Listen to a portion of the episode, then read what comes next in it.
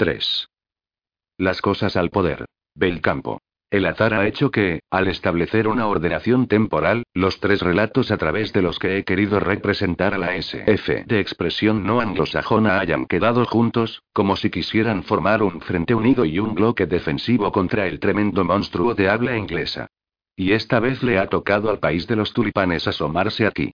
Belcampo es el seudónimo literario del escritor holandés Herman Schoenfeld Wichers, un hombre de agitada vida y del que solo conozco una única obra, un volumen de relatos titulado De Fantasien van Belcampo, Las Fantasías de Belcampo, del que está extraído este, y que a mi juicio es la obra más iconoclasta de toda la literatura fantástica europea, tan iconoclasta que nunca me atrevería a calificarla realmente de ciencia ficción por temor a las desatadas eras de los puristas. La obra de Belcampo, a caballo entre una SF muy particular y el fantasy más exacerbado, ha sido a menudo comparada a los cuadros de Jerónimo Bosch, y no puedo hacer más que afirmar la exactitud de esta aseveración. He aquí pues una parcela insólita en el campo bastante yermo de la SF europea, de un sorprendente paladar, que no dudo entusiasmará a los amantes de los platos exóticos, aunque siempre haya alguien que escupa rápidamente a un lado para quitarse el extraño sabor de la boca. La repentina aparición de un nuevo astro es un fenómeno que se produce una o dos veces cada 100 años. En un oscuro rincón del cielo, bruscamente, una estrella empieza a brillar. A veces su luz es tan deslumbrante que supera la de todas las estrellas que la rodean. Esta aparición pone en movimiento a nuestros astrónomos, y también a los de los demás mundos habitados. Hay que representarse este fenómeno como la brusca metamorfosis de un planeta en Sol. La claridad de un astro de estas características, una nova, como la llaman los astrónomos, disminuye muy a prisa, y generalmente se extingue en el curso de un año. Sin embargo, algunas de ellas se mantienen mucho más tiempo, y pueden ser detectadas como pequeñas estrellas reluciendo discretamente en el firmamento. Nadie ha podido explicar todavía este sorprendente hecho, que excita más que cualquier otro la imaginación de los hombres. Actualmente está tomando fuerza una hipótesis. ¿Se tratará acaso de planetas en los que, algunos años antes, unos físicos hayan inventado la bomba atómica? Aún no hemos llegado aquí al extremo que un solo sabio, decepcionado por la vida, pueda hacer saltar toda la Tierra. Pero es muy posible que en cualquier momento, por ejemplo mientras yo me esté afeitando, Ámsterdam y todos sus amsterdameses sean arrancados de este planeta en menos de medio segundo. El miedo a la bomba atómica ha borrado todos los miedos ancestrales. ¿Quién teme aún a la tormenta, a los fantasmas, a los malos espíritus, al diablo o al infierno? Comparado al terrible juego de los sabios al servicio del gran amo, todo esto parece un juego de niños. La gente imagina ya el lugar donde la catástrofe puede sorprender a sus hijos. En sus camas si es por la noche, en la escuela si es por el día, en el camino de regreso de la escuela a casa. Imposible preverlo, puesto que las declaraciones de guerra han sido suprimidas como algo perteneciente a siglos pasados. Hemos entrado en una nueva era de la historia militar, la del ataque por sorpresa.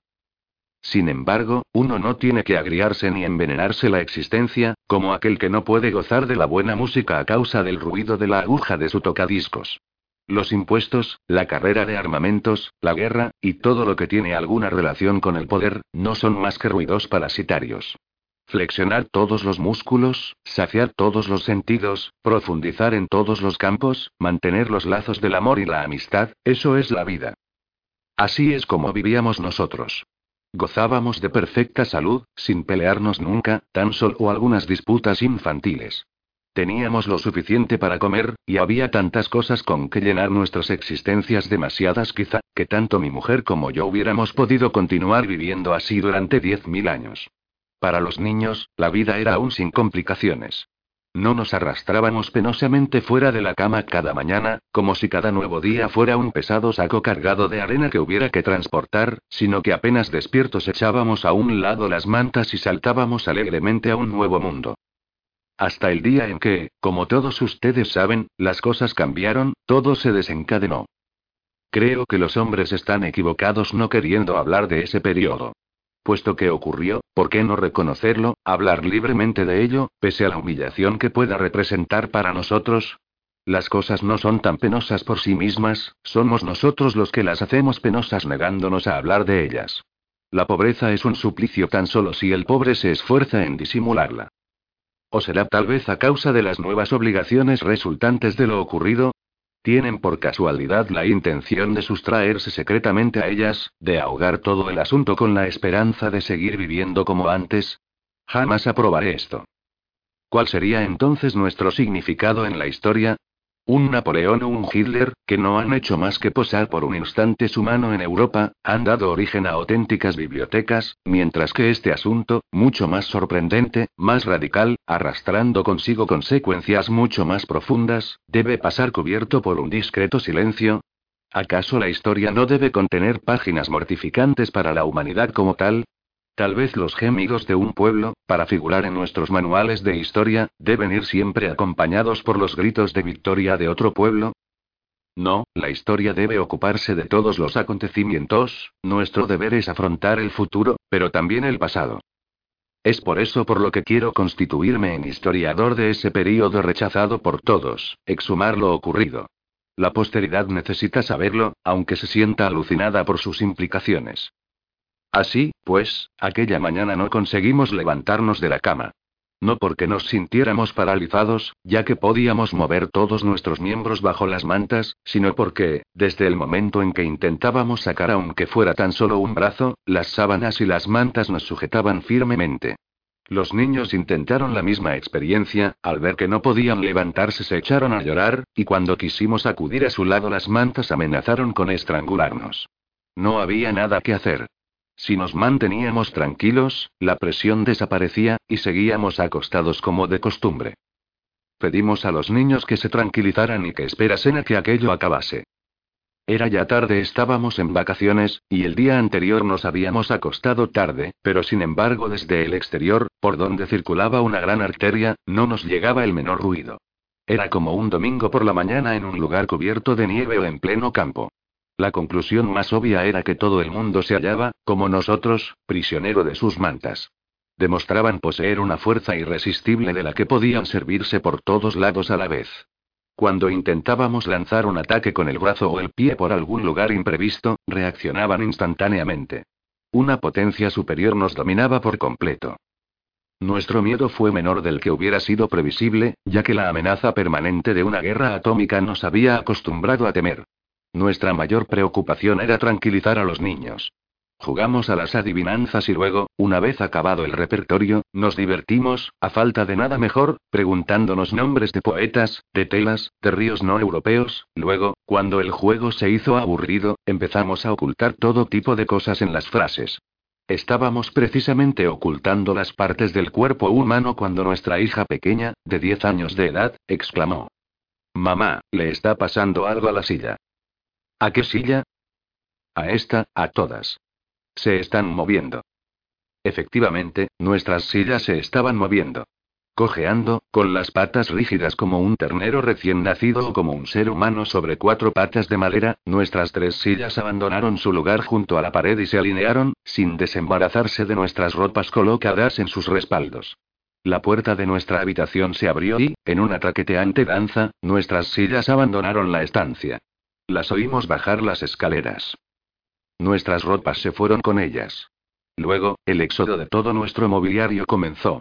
Los cuadros se deslizaron prudentemente a lo largo de las paredes y, girando sobre sí mismos, lado tras lado, se marcharon. La alfombra y el cubrecama, tras enrollarse cuidadosamente, siguieron su mismo camino. La lámpara, los tapetes, los vasos, las jarras de agua, todo lo que era redondo rodaba, todo lo que tenía ángulos oscilaba, cajas, cajones, armarios, incluso el orinal, una pieza de familia que databa de la época de Luis XVI. Una vez despojada de este modo la habitación, las puertas del gran armario se abrieron de par en par, las cortinas se deslizaron de sus guías y se echaron al suelo en ondulantes repliegues ante el armario, y luego todos los objetos alineados en los cajones avanzaron hasta su borde y se dejaron caer en los acogedores pliegues. Una vez las cortinas repletas, se enrollaron sobre sí mismas para envolver todo lo que contenían, reptaron hacia la puerta como caracoles, y desaparecieron.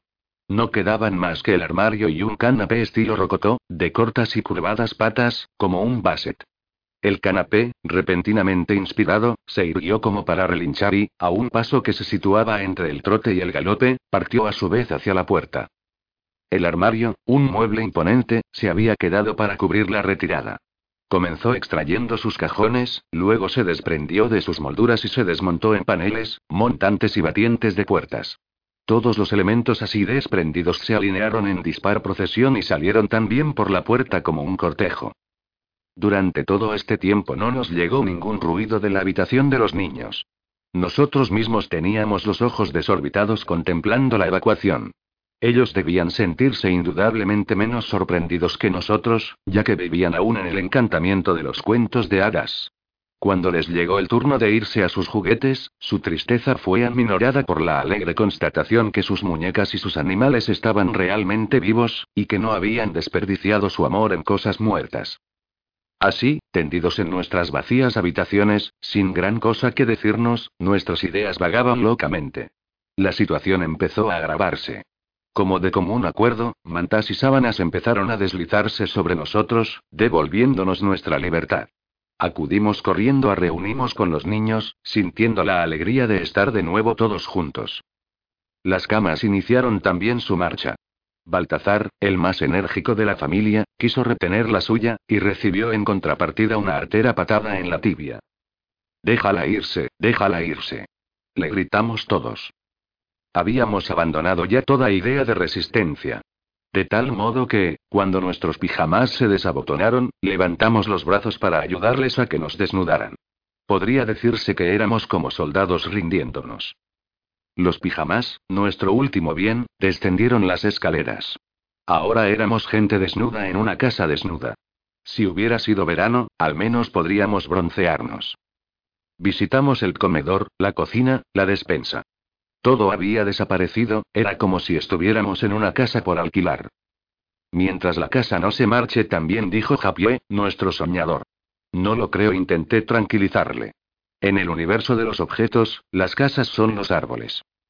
Oh, sí, dijo él, los árboles no pueden mover más que sus ramas y sus hojas, y las casas no pueden agitar más que sus puertas y sus ventanas. Todas las puertas estaban abiertas. Era imposible cerrarlas. No se dejaban. Quizá la casa quería comunicarse de una a otra habitación. ¿Quién podía saber? De repente nuestra hija mayor, Maartje, que es más bien tímida, se acurrucó en un rincón, gritando. Nos están viendo. Nos agachamos inmediatamente. Como no teníamos la costumbre de pasearnos completamente desnudos en una casa sin cortinas, no habíamos pensado en los vecinos del otro lado del jardín. Japié, echa un vistazo afuera y dinos si ves algo. Japié avanzó a cuatro patas hacia la ventana. Por todas partes hay gente desnuda, dijo con su aguda vocecilla. Era cierto. Apenas había una ventana a través de la cual no se divisaran desnudeces. Un hombre se alzó de hombros en dirección a alguien de nuestro propio edificio. En toda la casa no quedaba nada que pudiera servirnos de hoja de parra. Quisimos arrancar un extremo del papel pintado, pero resultó tan imposible como cerrar la puerta. Nos habíamos convertido en seres que no poseían ningún poder sobre las cosas. No nos quedaba más remedio que ir a habitar la parte delantera de la casa, donde al menos no teníamos vecinos próximos. Estábamos separados de ellos por un canal y una amplia calle. Allí al menos estábamos seguros. El eco de nuestras voces en aquel espacio vacío, el propio espacio vacío, nos invitaron a jugar. Estábamos eligiendo nuestro pasatiempo. La gallina ciega, pero no teníamos ninguna venda, el escondite, donde ocultarse en una casa vacía, un combate de boxeo, papá contra todos, cuando Maartje corrió a la ventana gritando. Vengan a ver. Vengan a ver. Lo que vimos en la calle, y que debía estarse produciendo desde hacía ya un rato, nos hizo olvidar todos nuestros juegos. ¿Han visto ustedes alguna vez el cortejo de una procesión? Un desfile sin principio ni fin, avanzando sin interrupción, a un ritmo uniforme, cubriendo el suelo como una alfombra, codo contra codo. Así era esta procesión, solo que no había ningún codo, no en el sentido en que todos entendemos este término. Todo el inventario de Ámsterdam este desfilaba ante nosotros, surgiendo de la calle Andreas Bonn, avanzando a lo largo del canal, atravesando el puente. Sillas, mesas, armarios, pianos, camas y ropas de cama, banquetas, tendederos, cortinas, algunas de ellas desplegadas como un estandarte o una bandera, y, de tanto en tanto, grandes aparadores que surgían orgullosamente de entre la masa. Entre las patas de los muebles importantes hormigueaban montones de objetos menudos. Accesorios, herramientas, linternas, chucherías, objetos artísticos, cuadros, libros. El cortejo avanzaba lentamente, teníamos tiempo sobrado de identificar cada uno de los muebles. Una consola, una mesa extensible, un costurero, un sillón con orejeras, qué lástima que ya no tuviéramos nuestros prismáticos. Todo aquello descansaba sobre grandes alfombras que servían como medio de transporte. Las alfombras avanzaban lentamente a lo largo de la calle, arrastrando todas aquellas pertenencias. Y todo ocurría en medio de un completo silencio, salvo, aquí y allá, algún que otro tintineo de cristal. ¿A eso es a lo que se llama desahuciar, papá? preguntó Baltazar, queriendo hacer acopio de conocimientos. Oh, no, ¿dónde ves tú a los desahuciadores? respondió Japié antes que yo pudiera decir nada. Creo más bien que van todos camino a la sala de subastas del ZON. En una ocasión, hacía ya mucho tiempo, le había llevado a presenciar una subasta. Aquella comparación entre los objetos que uno puede ver apilados en el ZON y los que estaban desfilando ante nosotros nos pareció divertida. No dijo Maartje, la mayor, más bien me parece una manifestación de las cosas inanimadas. La verdad es que se aburren en nuestras casas. Muchachos, dije yo, y como quería dejar bien sentado lo que iba a decir, mi voz adoptó involuntariamente ese tono de suficiencia que suele hacer que de inmediato ya nadie te escuche. Muchachos, debo decirles algo. Esta noche se ha producido una gran revolución. ¿Qué es una revolución, papá? Una revolución es algo que aporta un cambio radical a una situación existente. Estábamos acostumbrados a hacer con los objetos lo que nos parecía, ya que creíamos que no tenían vida. Estábamos equivocados. Me parece que esta noche hemos llegado al término de nuestro poder sobre los objetos, quizás incluso de nuestro poder sobre nosotros mismos. Ningún objeto quiere ya servirnos. Deberán renunciar a jugar con vuestros juguetes, mamá no utilizará la batidora, a partir de ahora, todo esto no será más que historia. Cuando el poder cae en nuevas manos, hay que organizar reuniones y preparar una asamblea nacional.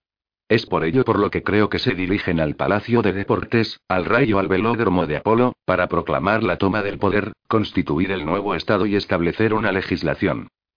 Aquel último párrafo revelaba un ridículo esfuerzo por mantener la atención de los niños y obligarles al respeto. Pero las leyes de los pequeños no son las mismas que las de los grandes. Además, ni siquiera a un Napoleón le sería fácil obligar al respeto innaturalibus. Pero yo creía que los objetos no podían hablar, objetó Japié. ¿Y qué sabemos nosotros? También creíamos que no podían andar, y mírenlos ahí. ¿Por qué no pueden hablar como nosotros, tan suavemente que no podemos oírles, excepto cuando se los rompe o se los golpea? Todos saben que entonces se produce un sonido. Al igual que nosotros gritamos. ¡Ay! Una silla puede muy bien gritar. ¡Crack! Y hay otros objetos que, cuando son acariciados suavemente, ronronean como gatos. En esa reunión van a hablar principalmente de nosotros. Deben ocuparse de nosotros, no pueden dejarnos morir de hambre. Debemos entonces aguardar los resultados, tener paciencia durante tres o cuatro horas. Y puesto que nos vemos obligados a distraernos por nosotros mismos, distraigámonos pues. Y, alegremente, tomé a mi mujer por la cintura e inicié con ella un vals a través de la habitación. Los niños nos rodearon coreándonos, parecidos en su desnudez a querubines y cúpidos. Aquella locura duró poco rato. Habíamos perdido la costumbre de bailar, y nuestro estómago vacío lanzaba gruñidos de protesta. Los niños masticaron algunas historias como desayuno. Su madre les contó la aguja de zurcir de Andersen, muy apropiada en aquella situación. Y yo intenté, con ayuda de las aventuras de Robinson Crusoe, demostrarles la importancia de los objetos, el estado de invalidez en que caíamos sin su ayuda. Eso quizá no fuera muy delicado con respecto a los niños, pero era muy político, ya que era posible que la casa estuviera escuchando. A mitad de mi historia, Japié sintió deseos de ir al lavabo. Japié suele hacernos esas malas jugadas en los momentos más inapropiados. Nos sentimos agradablemente sorprendidos al oír que la descarga de agua aceptaba funcionar. Era la primera infracción a la mala voluntad general. ¿Significaba eso acaso que entre los objetos empezaban a haber ya algunos parias? No hay nada nuevo bajo el sol. Cualquier grupo que consiga controlar el poder lleva en sí el germen de la contradicción, que terminará conduciéndolo a la disgregación final. Nosotros, los vencidos, nos estábamos aprovechando ya de ello. Hacía ya mucho que el cortejo había pasado. Teníamos aún unas horas por delante, tras las cuales ocurriría un acontecimiento imprevisible. Era mejor no hacernos preguntas al respecto, puesto que no teníamos nada que decir, que iban a decidir por nosotros. Aquella idea nos calmaba interiormente y nos hacía sentirnos casi alegres. Al menos estábamos exentos de toda responsabilidad.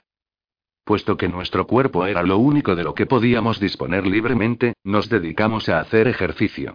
Pese a nuestro anquilosamiento, tanto mi mujer como yo nos sentíamos rejuvenecidos 30 años. Nos comportábamos como una pandilla de salvajes, luchando y persiguiéndonos como una manada de osetnos. Sin peines ni agujas para el cabello, mi mujer y Marge lucieron muy pronto una cabellera inextricable, una auténtica jungla. No era muy razonable lo que estábamos haciendo, puesto que ya no disponíamos de jabón. Y el polvo no había acudido a la reunión. La única solución es lamernos, dijo Marge, retorciéndose de risa. Con las vacas, dijo Japié, uno puede quitarles la mugre con el filo de la mano. Dentro de unos días podremos hacer lo mismo con nosotros. Entre bromas y juegos, conseguimos hacer olvidar a los niños la desolación de su estómago. Hasta el momento en que algo ocurrió. En la calle sonó como un poderoso golpe de gong, más alto y más sonoro que el sonido de un auténtico gong. Era más bien un golpe contra un metal puro y muy duro. Inmediatamente, las ventanas de todos los edificios se abrieron. Acudimos. A lo largo de toda la calle vimos emerger torsos desnudos. ¿De qué servía ocultarse tras una fachada? Sobre una plataforma, flanqueada por dos martillos de forja de gran calibre, avanzaba majestuosamente un enorme yunque. En medio de la calle Espinoza, nuestra calle, justo frente al hospital, el yunque hizo alto. Tras dos formidables martillazos de advertencia, el yunque gritó. Atención, seres humanos. Al principio encontramos extraño oír hablar a un yunque. Para todos nosotros, una voz debía surgir de algún orificio. Pero, reflexionando mejor, también sabíamos que un sonido procede de la vibración de un cuerpo. No es absolutamente necesario un orificio. Por ejemplo, un violín. Siguiendo este razonamiento, también podemos suprimir la necesidad de un órgano auditivo, puesto que hay muy poca diferencia entre una cuerda vocal y un tímpano, y no es imposible que el tímpano sea un resto de cuerda vocal atrapada por la trompa de Eustaquio. Seres humanos. Se terminaron las consideraciones. Esta noche nos hemos apoderado de la soberanía de este planeta. Nos la hemos adjudicado a nosotros mismos. Esta mañana ha sido proclamada la Federación Internacional de Objetos. Habrán podido constatar que esta toma del poder se ha desarrollado en el más perfecto orden. La revolución no solo no ha costado ninguna gota de sangre, sino que además ningún objeto ha sido roto, rasgado o deteriorado. Esto es algo único en la historia del mundo. No hemos actuado así movidos por la ambición de poder. Son ustedes mismos quienes nos han obligado a tomar esta determinación. Tras haber descubierto las inmensas fuerzas ocultas en el seno del átomo, fuerzas que nosotros habíamos mantenido disimuladas el mayor tiempo posible, han probado ser indignos de poseer este secreto. Bikini e Hiroshima. Es por eso por lo que no podemos dejar esas fuerzas en vuestras manos. Destruir una cosa por medio de otra es, para nosotros, un fratricidio. No podemos consentir un fratricidio a tal escala. Así que han perdido vuestra autoridad, hemos decidido finalmente desarrollar por nosotros mismos las fuerzas que almacenamos. No queremos sufrir más, no queremos servir más, no queremos ser manejados más por ustedes, hemos llegado al término de nuestra sobrehumana tolerancia. El modo como nos hemos dejado tratar por ustedes durante siglos, sin la menor resistencia, aún siendo conscientes de nuestros poderes, ningún ser humano, por justo y ecuánime que hubiera sido, hubiera podido soportarlo. Ustedes, los hombres, se consideran como las criaturas más elevadas, el sumum, la cima de la creación. Hombres, animales, plantas, objetos, esa es la jerarquía descendente que enseñan en sus escuelas.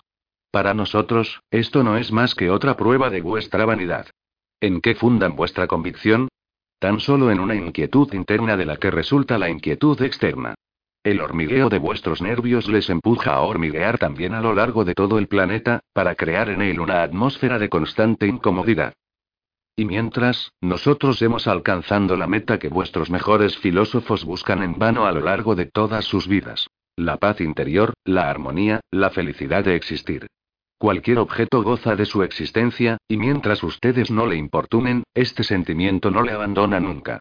Representamos el ideal al que aspira vuestra imperfección. En la jerarquía que enseñan a vuestros niños, nosotros ocupamos el lugar más elevado. Debido a vuestra inquietud, a vuestra vanidad, ustedes son los peores enemigos de nuestro bienestar. En nuestra reunión hemos discutido el problema humano durante más de una hora. Nosotros, los yunques, hemos votado unánimemente a muerte. Ningún objeto ha sufrido tanto como nosotros por vuestra causa. Molidos a golpes incesantemente. Aunque nuestra proposición haya sido rechazada, nos hemos convertido en objetos de peso, realizamos importantes funciones y somos estimados universalmente. La Asamblea General de Cosas ha decidido dejarles con vida. Primo, la opinión generalizada era que no debíamos dejarnos conducir por sentimientos de odio o de venganza, como suelen hacer ustedes demasiado a menudo. Segundo, hemos considerado que cada uno de ustedes encierra en sí a uno de los nuestros. A menudo confiesan que tienen una bestia en vuestro interior. Raramente hablan de vuestro elemento vegetal. Sin embargo, se les ha oído decir que hay algo mineral en ustedes, y es por ese núcleo por el que son perdonados. En vuestro favor se ha evocado también la presencia en ustedes de una profunda capa de buenas intenciones. Sienten vergüenza de la bestia que hay en ustedes, la sienten como una degradación, se esfuerzan en disimularla. Sienten menos vergüenza del elemento vegetal, reconocen que vuestras células se extienden, que hay sabias corriendo por vuestros vasos. Pero no sienten la menor vergüenza por contener un elemento objeto, aunque inferior a los demás según vuestras teorías. La ley de la gravedad les aplasta contra el suelo, una pared ciega les detiene, son frágiles, un golpe de viento les hace perder el equilibrio, pero no consideran todo esto como un deshonor, no sienten vergüenza de nuestra presencia en ustedes. Esto es lo que apreciamos. Perdonaremos pues vuestras vidas, indispensables al parecer para que subsistan, y puesto que, una vez partida vuestra inquietud, se pudren. Nos cuidaremos que ustedes reciban alimentos y todo lo que les sea necesario. Sin embargo, no crean por ello que tenemos la menor intención de seguirles sirviendo. Les arrojaremos vuestra ración alimenticia al igual que lo hacían ustedes con las fieras del zoológico. Les reconocemos como coobjetos, y les ayudaremos a sobrevivir.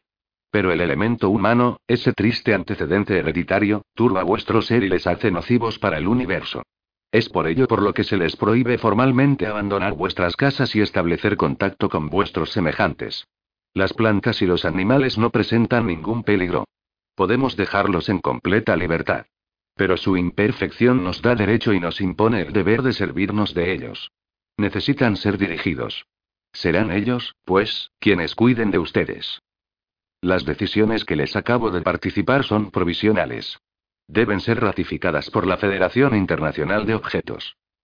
El resonante golpear de los dos martillos marcó el fin del discurso. El yunque se puso nuevamente en marcha, y desapareció al doblar una esquina. Estábamos salvados. Tendríamos comida. Las lágrimas resbalaron por nuestras mejillas, cayeron sobre nuestros cuerpos desnudos. Cuando uno se encuentra de pronto desprovisto de todo y reducido a la nada, llora de alegría ante el menor favor. Tan solo los niños no comprendían nada. ¿Por qué estás llorando, mamá? preguntó Japié. Porque nos van a dar de comer. Oh, comer, comer. Canturreó Baltazar. Vamos a comer. Se tomaron de las manos y empezaron a bailar en círculo, gritando. Comer. Comer. El discurso del yunque nos había causado una fuerte impresión. ¿Era realmente indispensable martillar constantemente a esos pobres yunques? preguntó mi mujer, hundida en tristes reflexiones. Visiblemente se estaba haciendo reproches. Tus escrúpulos son inútiles, dije. Recuerda bien el dicho. Si eres un yunque, aguanta. Si eres un martillo, golpea. Simplemente, los papeles se han invertido. Por otro lado, esto dio ya lugar a una profecía. ¿Recuerdas la leyenda de la antigua forja del Albemanstedt? ¿El yunque coronado? Como todo el mundo, hicimos lo que nos pareció lógico. Si actuamos mal, pecamos comunitariamente, y seremos castigados todos juntos.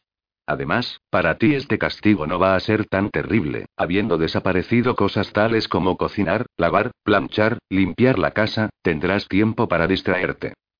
Sí, por fin tendré tiempo para leer. Ahora que ya no hay libros. ¿Y qué importan los libros? Ayeselen como von Lesen, toda la miseria proviene de la lectura, dijo Multaturi, que a su vez lo había leído en algún lado. Esas ideas de segunda, y quién sabe si de tercera o cuarta mano, no tienen ningún valor. No, uno tiene que tener sus propias ideas. ¿Has visto alguna vez a un objeto leyendo? Y sin embargo, míralos ahora, detentando el poder. Papá, ¿cuándo nos darán de comer? Baltazar comenzaba a lloriquear. Pronto podrás comer rápidamente y con voracidad, dije para conformarle. Puedes decirle lo que quieras, murmuró mi mujer. Los estómagos vacíos no tienen orejas. De repente oímos un batir de alas y gritos de pájaros. El cielo estaba lleno de gaviotas. Muchachos, pronto seremos alimentados por las gaviotas, como lo fuera Elías por los cuervos. Efectivamente, un carretón de panadero, rodeado de una multitud de gaviotas, apareció en la calle, lleno hasta el borde de panes cortados a máquina. Lanzando gritos estridentes, las gaviotas tomaban al vuelo rebanadas de pan en su pico. ¿Debemos colocarnos en círculo como los pajaritos en sus nidos, y abrir mucho las bocas? preguntó Japié. No era necesario. Las gaviotas acudieron a posarse en la ventana y dejaron caer el pan al interior. Algunas de ellas nos lo lanzaron como si fueran bombarderos en picado. Nos lanzamos ávidamente sobre las rebanadas, aunque no llevasen nada por encima, a lo sumo un poco de polvo del suelo. Lo único que podíamos hacer era ablandarlas bajo el grifo. La humanidad estaba a régimen de agua y pan seco. Las gaviotas realizaban su trabajo sin pronunciar ninguna palabra. Aparentemente, los animales no sabían hablar como los objetos. Su elemento objeto no estaba lo suficientemente desarrollado. Muy inteligente por parte de las cosas, pensé, el hacer que los animales cuidaran de nosotros. No podríamos comunicarnos con ellos. Durante la comida, los chicos se divirtieron observando las idas y venidas de las gaviotas. Una de ellas, de gran tamaño, era claramente distinguible de las demás por un pico especialmente ahorquillado. Fue aclamada cada vez que pasó ante nuestra ventana. Cuando hubimos saciado nuestra hambre nos quedó aún una buena provisión, que guardamos para la comida de la noche. Cuando comenzó a oscurecer, nos preparamos para dormir. Es decir, nos tendimos sobre el desnudo suelo, apretados los unos contra los otros, para calentarnos mutuamente en caso que hiciera frío. Tuvimos que soportar la dureza del suelo, pero, gracias a la energía general que se desprendía y en la cual nuestros cuerpos tomaban parte, no sufrimos frío. Nos habíamos desprendido de una gran preocupación. Un techo sobre nuestras cabezas, comida suficiente, ninguna preocupación por los vestidos ni por las ropas de la casa, tal sería de ahora en adelante nuestro modo de vida. Una vida sin ninguna finalidad, debo reconocerlo. Sin nada que hacer, sin obligaciones y, lo que era más grave, sin distracciones. Ya que con toda evidencia tan solo se nos permitía ser objetos, y pese a todo debíamos considerarlo como un gran favor. Nuestros factores humanos serían reprimidos, molestos restos de un tiempo caduco. Seguramente se esperaba que nuestra mente se fuera adormeciendo poco a poco. Nuestros hijos están condenados a convertirse en objetos, le dije a mi mujer. Marge un objeto, Japio un objeto, Baltazar un objeto. Sin hablar nunca, sin pensar nunca, tan solo permanecer sentados. Sus ojos lanzaron llamaradas. Interiormente, se sentía furiosa. Nos sentíamos amenazados en lo más precioso que poseíamos. Descubrimos que todo ser humano lleva una antorcha, originalmente encendida por el hombre de las cavernas, luego vivificada por la sucesión de las generaciones. De repente nos representamos la historia humana como un cortejo de miles de millones de antorchas, y sentimos que todo lo que brillaba podía ser apagado. Decidimos enseñar a nuestros hijos todo lo que sabíamos. Decidimos hacerles observar todo lo que ocurría a nuestro alrededor y ejercitar su pensamiento lógico sobre ello. Decidimos imponerles algunos ejercicios para que sus fuerzas y su habilidad se desarrollaran normalmente.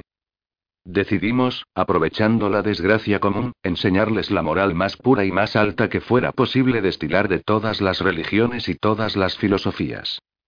Con ello llenaríamos una gran parte del día, y ocuparíamos nuestras ocupaciones creadoras. Quedaban las diversiones y los juegos. Sabíamos muy bien que los juegos son precisamente un buen medio de educar a los niños. Pero, ¿qué juegos? Ese problema fue resuelto por un descubrimiento de Baltazar. Hacía ya un rato que estaba tranquilo en un rincón, cuando vimos que estaba amontonando el polvo que había rascado de las hendiduras. Absorto en su trabajo, dedicaba a él el mismo empeño que los faraones habían dedicado a sus pirámides. De hecho, y una vez reflexionado sobre ello, venía a ser lo mismo. Muy pronto toda la familia estuvo por los suelos, recogiendo el polvo como en otro tiempo los israelitas habían recogido el maná. Qué felicidad no haber sido nunca uno de esos hogares holandeses en los que la limpieza es proverbial, que ponen cada semana la casa patas arriba para arrancar el menor grano de polvo, y donde la vida está enteramente consagrada a una eterna limpieza. Sentíamos horror hacia esas casas cuya limpieza lo ahoga a uno. Allí era quizá donde había que buscar a los grandes culpables. Verse frotado, barrido, cada día, ser respetado como algo sagrado, cómo soportar esas atenciones sin que se le suban a uno a la cabeza, ¿Puede alguien imaginar un espectáculo más lamentable que una crisis nerviosa a causa de un vaso volcado sobre la mesa o de una mancha en la alfombra? Los objetos debían burlarse enormemente a esos maniáticos. En nuestra casa, afortunadamente, había polvo en abundancia. Polvo suficiente como para escribir, hacer cálculos, dibujar mapas geográficos, pintar retratos y paisajes. ¿Crees que podremos encontrar suficiente polvo como para hacer una cama? Preguntó Maartje, que era la que más sufría por la dureza del suelo. Sí, en la buhardilla, sobre las dos habitaciones de la criada. Allí hay polvo por todos lados. Con gritos de alegría, los chicos subieron la escalera y regresaron al cabo de un rato con las manos llenas del más hermoso, del más admirable polvo, de un color gris pastel, puro, sin mácula, sin defectos, realmente un polvo de lujo. Tranquilos, muchachos. Vayan con cuidado, no lo dejen escapar por la ventana. Decidimos hacer una cama de polvo para Marge en un rincón de la estancia, y otra para los dos pequeños si había suficiente. Aquel mismo día, Javier hizo un segundo descubrimiento. El pelo que se había arrancado se obstinaba en permanecer junto a él. Un cabello de Marge se convirtió en un artículo buscadísimo. Mi mujer y yo nos arrancamos la punta de una uña, que se convirtió en una excelente pluma para escribir en el polvo. La vida volvía a ser aceptable. El polvo y los residuos de nuestros cuerpos abrían constantemente nuevas perspectivas. Al cabo de una semana, este ritmo de vida nos parecía ya completamente normal. Ya no sentíamos ningún pudor con respecto a los vecinos, todos nos exhibíamos con la misma ausencia de inhibiciones que las estatuas en un parque, y en aquel ambiente digno de la antigua Grecia apenas pude contenerme y no empezar a cantar ditirambos o exámetros en honor a los encantos de mi vecina de enfrente. Desembarazada de todas sus ropas, podía por fin constatar la gran perfección de su gusto. Todos los días, los chicos tuvieron derecho a su lección de anatomía. Al cabo de una semana conocían todas las partes visibles y palpables del cuerpo humano. Nuestra bandeja del pan nunca estaba vacía. Habíamos limpiado minuciosamente un cuadrado del suelo, al que le dimos este eufemístico nombre. Las gaviotas nos cuidaban muy bien. Varias veces por semana, un pelícano acudía a traernos su bolsa llena de patatas calientes, que depositaba en la bandeja. Era nuestra comida extraordinaria. Durante uno de esos banquetes, Baltazar quiso retroceder algunas etapas en su pasado. Intentó alimentarse por el ombligo.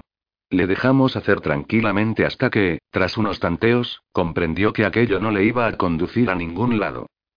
Afuera no ocurría nada interesante. El tiempo seguía su curso acostumbrado, de tanto en tanto algún que otro pájaro dejaba oír su voz, a veces una carreta o un coche pasaban por la calle. La comida era realmente nuestra única distracción. En todos lados reinaba la calma más absoluta, tal como querrían los objetos. Para ellos se había iniciado la edad de oro. Ya no esperábamos ningún otro cambio. Por eso nuestra sorpresa fue enorme cuando Javier, una mañana, mientras efectuaba sus ejercicios gimnásticos en la barandilla de la escalera, encontró un papel en el buzón. Papá, papá. Gritó. Nos invitan a una fiesta. Efectivamente, se trataba de una invitación, dirigida en forma colectiva a toda la familia, para asistir a una gran fiesta que tendría lugar el próximo domingo para festejar la toma del poder. Se nos rogaba que estuviéramos preparados a las nueve. Un coche nos recogería y nos conduciría al estadio, donde teníamos cinco plazas reservadas. La lectura de aquella nota provocó el asombro general. Parecía algo contrario a la naturaleza de las cosas. ¿Qué pensar acerca de ello? ¿Había que considerar aquella invitación como un honor, una humillación o una trampa? Hasta ahora no nos habían hecho el menor daño. Los chicos estaban locos de alegría. Por fin iba a ocurrir algo. Y además podrían salir, tomar un poco el aire fresco. Las mujeres estaban desesperadas por no poder vestirse para aquella ocasión. Como jefe de la familia, yo me sentía obligado a comentar el acontecimiento. Tras una breve reflexión, dije. Hijos míos, podemos extraer importantes conclusiones de este suceso. En primer lugar, este papel es un objeto que ha sido utilizado y depositado luego en nuestras manos. El papel es una materia vegetal, o sea, proveniente de un ser vivo, pero no la tinta. Por otro lado, el hecho que las nubes continúen su camino, el agua siga fluyendo de los grifos y el polvo no nos abandone nos demuestra que la materia sin forma no es reconocida como objeto. Creo que la sal, el azúcar y todos esos artículos que teníamos en la despensa se han ido únicamente porque estaban envueltos con objetos. Esto me parece de una importancia capital para el futuro, puesto que es la prueba que los objetos poseen una presunción que nunca hubiera esperado. ¿Acaso no estará ahí el germen de la debilidad humana? Por otro lado, esta fiesta, la celebración de una victoria, es un rasgo característico de la humanidad. Nosotros actuaríamos igual. ¿Acaso la conquista del poder les ha hecho contraer al mismo tiempo algunas debilidades humanas? Luego, hijos míos, comparando el número de plazas del estadio con el de los habitantes de Ámsterdam, me parece que podemos considerar esta invitación como un favor. Probablemente se explica por el hecho que siempre hemos sido considerados con los objetos. Ustedes nunca han roto a sabiendas sus juguetes.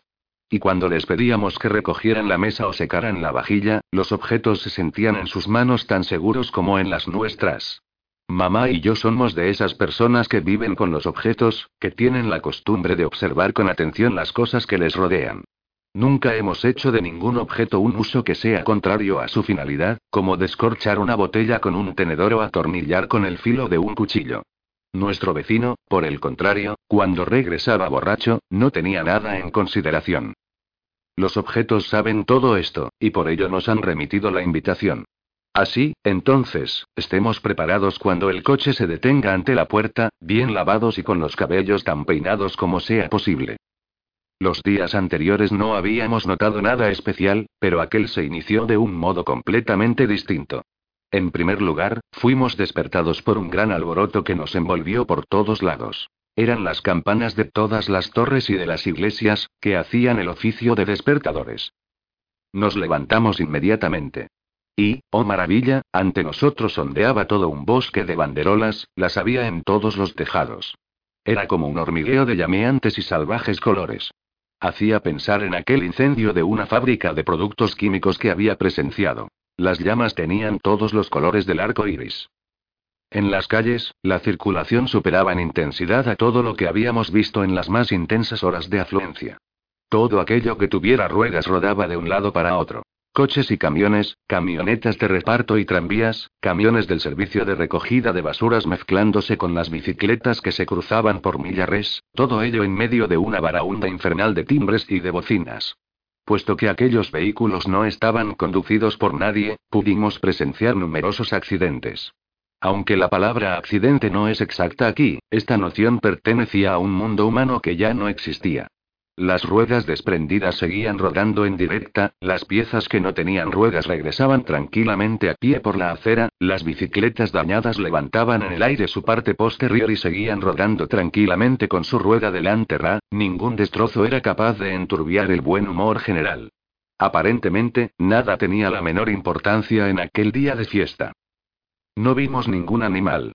Seguramente estaban todos en el campo, con las plantas. Mi mujer y yo oscilábamos entre la alegría y la inquietud. Los chicos estaban muy excitados. Realizamos nuestros preparativos, consistentes en un lavado y un desengrasado completos, coronados por un concienzudo peinado. Mi mujer consiguió arreglarse el cabello al estilo antiguo, utilizando un mechón como cinta. Le quedaban muy bien. Al igual que a Maartje.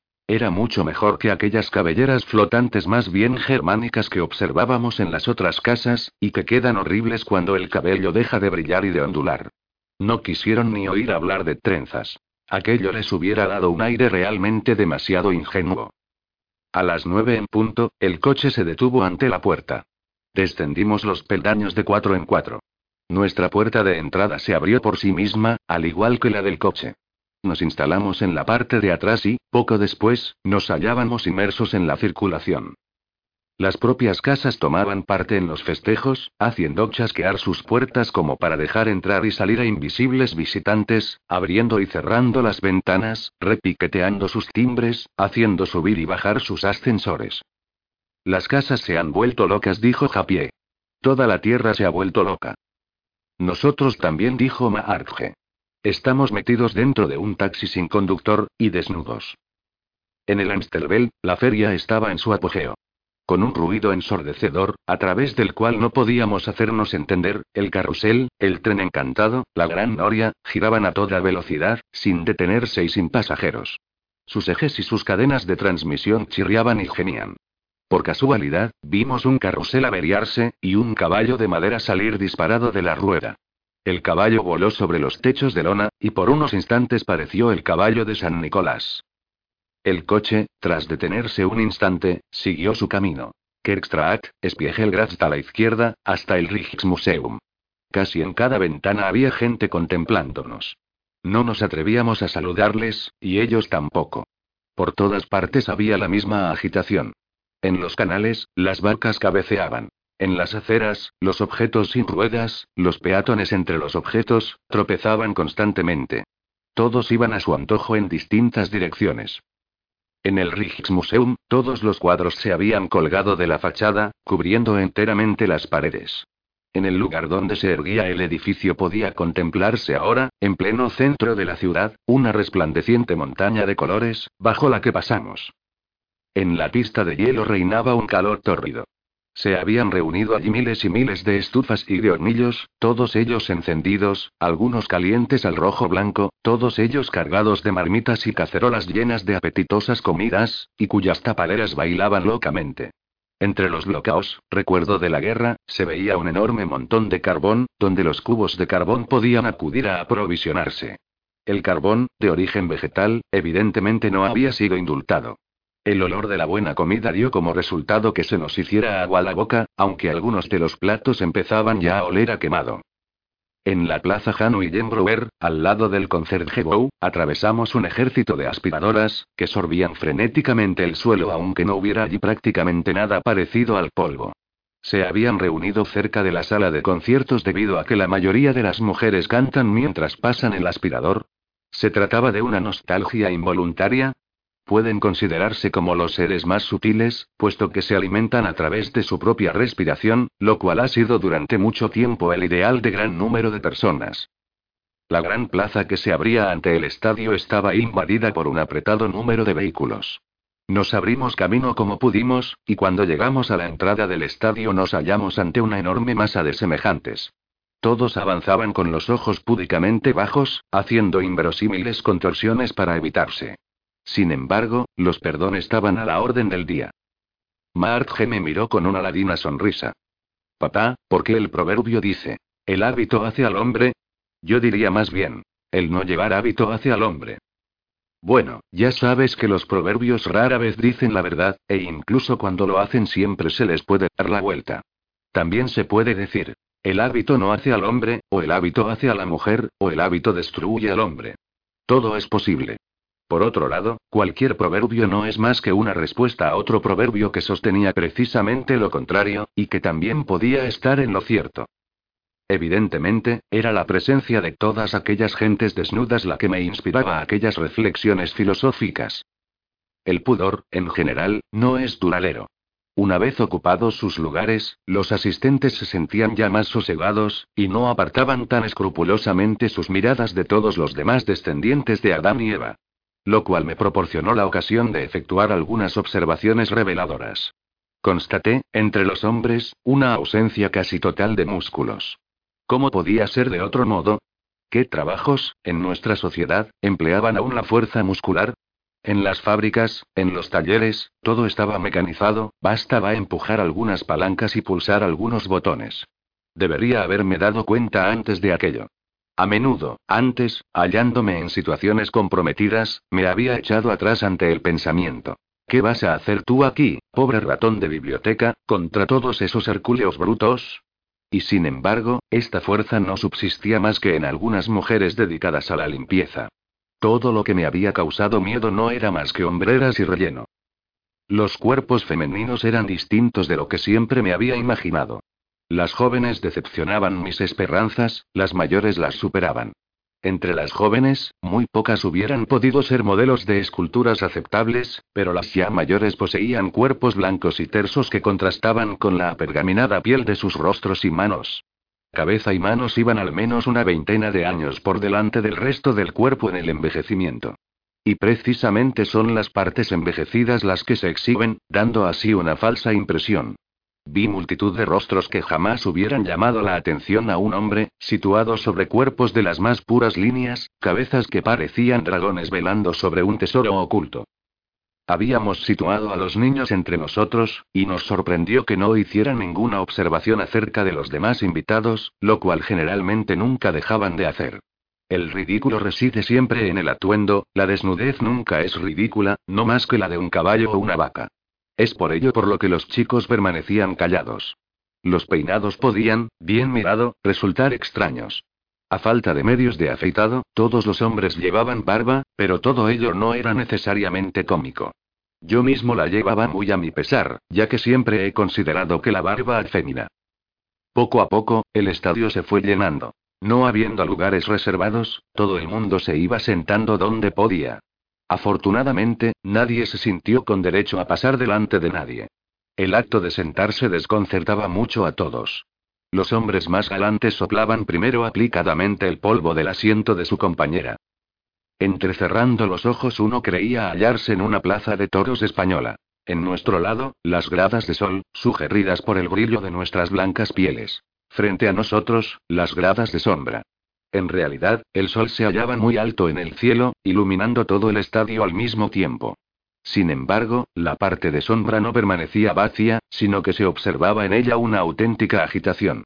Uno hubiera dicho que allá al otro lado la gente había obtenido el derecho de ir vestida. Se distinguían revoloteantes faldas, relucientes zapatos asomando por debajo de bien planchados pantalones. ¿Acaso aquellas plazas eran reservadas al todo Ámsterdam? Mira, dije, ahí al frente van todos vestidos. Oh, no, solo son vestidos vacíos. Dijo Japié. Tenía razón. Eran tan solo vestidos vacíos que pivoteaban en el aire y se hacían reverencias, se presentaban mutuamente, pedían disculpas, dejaban paso educadamente y se enzarzaban en las más animadas conversaciones, de entre las cuales surgían de tanto en tanto algunas risas. Los vestidos masculinos manejaban activamente los prismáticos, los femeninos hacían mil y una coqueterías, graciosas reverencias, sugiriendo los ademanes de lánguidas damas. La vivacidad de aquella sociedad formaba un gran contraste con la resignada calma que reinaba entre nuestras filas, de donde se elevaba tan solo de tanto en tanto una voz infantil rompiendo el silencio. Vaya si son elegantes, ¿eh, papá? dijo Japié. Supongo que serán los vestidos de gente bien. Para ser gente bien no se necesitan vestidos elegantes, le dije yo. No tienes más que mirar a tu alrededor. Oh bueno. Dijo él. Esta es siempre su respuesta cuando empieza a comprender algo. Mi mujer estaba roja de cólera. Esto es una vergüenza, musitó, ultrajada. Aquí estamos nosotros, desnudos, y ahí delante tenemos que soportar ver a los más elegantes vestidos paseándose por su cuenta. Lo han hecho a propósito para humillarnos. No te irrites por un trozo de tela, dije. Tal vez sea un insulto, pero en el fondo quizá sea también posible que añoren el calor de nuestros cuerpos. Tal vez estén realizando toda esa comedia tan solo para darse a sí mismos la impresión que los llenamos de nuevo, dijo Maartje. ¿Nosotros? objetó Japié. Oh, no. Nosotros nunca hemos hecho así el imbécil. Nosotros quizá no, pero evidentemente otros sí lo habrán hecho. En el banco anterior al nuestro estaba sentada una dama bastante gruesa. Baltazar había colocado sus pies desnudos sobre la parte superior de sus posaderas, que le hacían las veces de taburete. Ella no dijo nada. La humanidad se estaba volviendo tímida y tolerante. Durante todo aquel tiempo, la parte central del estadio no había sido más que un césped inofensivo. Pero llegó el momento en que todas las gradas estuvieron llenas, y se hizo el silencio, y todas las miradas se dirigieron hacia un lugar muy determinado. Las gradas de enfrente que Maat G había bautizado como el vestuario, se habían calmado. El espectáculo iba a empezar. Las grandes puertas de donde suelen surgir generalmente corriendo los dos equipos de fútbol dispuestos a luchar se abrieron. Precedida de una avanzada de cuernos de caza y de helicones rápidos como liebres, apareció la cabeza de un cortejo formado únicamente por instrumentos de música, y cuyo final no podía adivinarse. Cada instrumento avanzaba a su modo. Los violines balanceaban elegantemente sus perfectos cuerpos, los tripudos contrabajos se arrastraban como borrachos empedernidos, los tambores y timbales rodaban sobre sí mismos, los órganos y los pianos trotaban sobre sus ruedecillas demasiado pequeñas, los clarinetes y los oboes avanzaban de dos en dos como zancos, las trompetas saltaban a la pata coja sobre sus boquillas, las ocarinas saltaban como ranas, los organillos se desplazaban como siempre. A excepción de los grandes órganos, que son considerados como bienes inmuebles, todo lo que en Ámsterdam podía ser considerado como un instrumento de música se hallaba reunido allí, desde los de la Orquesta Nacional hasta los del Salón de TEDEC, sin olvidar las castañuelas del Ejército de Salvación. Fueron formando cuadrados, especie por especie, excepto los pianos y los órganos, que se alinearon formando cordón a lo largo del perímetro del terreno, a fin que su música pudiera llegar directamente al público. Era como una gran ciudadela de instrumentos. En medio habían dejado un gran espacio vacío. Cuando todos los instrumentos hubieron ocupado su lugar, la música se desencadenó. Comprendimos inmediatamente que se trataba de la música del futuro. Atona, sin armonía ni ritmo. Uno no podía reconocer ninguna regla, no se retrocedía ante ninguna mezcla de sonidos. Nuestros instrumentos soplaban, golpeaban, pulsaban, formando con aplomo un conjunto desgarrador, completamente revolucionario en la historia de la música. Ni siquiera las teclas, cuerdas y tubos de un mismo instrumento se preocupaban los unos de las otras.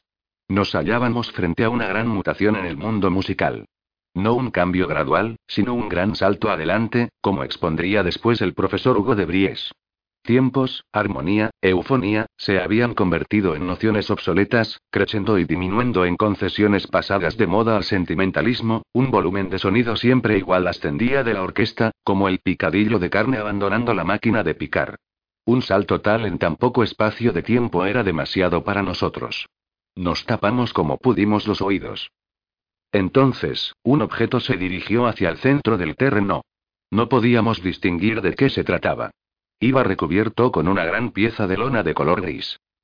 Inmediatamente después, las puertas del lado oeste del estadio se abrieron, y en lugar de un cortejo de motos rugiendo escandalosamente hacia la pista entraron majestuosamente dos gigantescas grúas del muelle de Java, cada una de ellas llevando algo. Las mordazas de una alzadas en el aire, las de la otra inmóviles a medio camino. La grúa que tenía las mordazas levantadas llevaba un objeto recubierto también con una tela, y se parecía a una mujer que llevara un ratón muerto para echarlo por la ventana. La otra transportaba un objeto más grande, recubierto con una capa púrpura y armiño, que se balanceaba majestuosamente. El sonido de la orquesta se amplificó. Al mismo tiempo, las dos grúas avanzaron hacia el centro del terreno y se situaron de forma que su carga colgara verticalmente por encima del primer objeto. El objeto de la capa de armiño había dejado de balancearse. La inmovilidad de los tres objetos se transmitió de repente a la orquesta. Los instrumentos se inmovilizaron, cortando en seco el retumbante concierto, y un poderoso silencio descendió, se podría decir literalmente que reinó sobre el estadio. Nadie se movía. Incluso los niños permanecían tranquilos. Un golpe musical dado a la vez por todos los instrumentos de cobre, y el velo que ocultaba el objeto más elevado se deslizó torbellineando en el aire y cayó al suelo. En un estallido de sol, destacándose sobre el cielo muy azul, apareció ante nuestros ojos la corona de los Países Bajos. Segundo golpe de los instrumentos de cobre. El manto real cayó, dejando aparecer el yunque, grande y amenazador debido a su peso, negro aún por el humo de la forja, encarnación de la paciencia y la fuerza de los objetos, entre los cuales representaba al toro. Tercer golpe de los instrumentos de cobre. La cubierta gris descubrió el objeto que se hallaba en el suelo. El trono de los Países Bajos. El yunque permanecía suspendido entre la corona y el trono. Un retumbar de tambores. Lentamente, muy lentamente, la corona de los Países Bajos descendió sobre el yunque. Las mordazas se abrieron. El yunque acababa de ser coronado. La enseña del Albemanstedt, aunque oculta en una callejuela oscura que casi nadie conocía, acababa de convertirse en realidad. Pero esto no duró más que un instante. Bajo el retumbar incesante de los tambores, las mordazas soltaron de repente el yunque, que se abatió contra el suelo, aplastando bajo su peso el trono de los Países Bajos. El baldaquino y la silla se hundieron en el suelo, brazos y patas volaron en todas direcciones. A causa del contragolpe, la corona estalló en una lluvia dorada. Inmediatamente se desencadenó una orgía de sonidos. Las aclamaciones de victoria, en un partido de fútbol entre Holanda y Bélgica, no eran nada en comparación. Todos los instrumentos daban el máximo. Los tambores se golpeaban, las trompetas se soplaban, los contrabajos se rascaban hasta reventar, hasta tal punto que algunos de ellos debían detenerse para no volar en pedazos. No sabíamos si el ruido nos había dejado sordos o si el volumen de los sonidos había rebasado el umbral de nuestra percepción.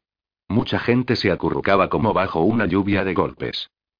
Frente a nosotros, las gradas ocupadas por los vestidos se vaciaron y estos corrieron hacia el terreno, donde se pusieron a bailar como salvajes en torno al yunque y los restos de las enseñas reales, primero una polonesa, luego una abigarrada mezcolanza de boogie boogie y de rixeo tentote, de big charleston y de uke chuke, de samba milonga y de californiana yono. Se movían como guisantes en un colador, pero se enlazaban de una forma supermundana. Muy pronto los instrumentos se mezclaron con las parejas bailando y se lanzaron a girar y hacer piruetas, saltando y cabrioleando y excitando a los vestidos con sus agudos. Algunas personas entre los espectadores olvidaron su condición hasta tal punto que se dejaron arrastrar por aquel movimiento gregario. Gentes que no comprendían seguramente nada de nada, o que no querían comprender, porque debían haber pasado demasiado tiempo sin acudir a una pista de baile. Los expulsamos. Afortunadamente, eran poco numerosos. Un hombre cometió la incongruencia de invitar a mi mujer a bailar. Se inclinó, echándome una mirada de soslayo. Le dije lo que opinaba al respecto.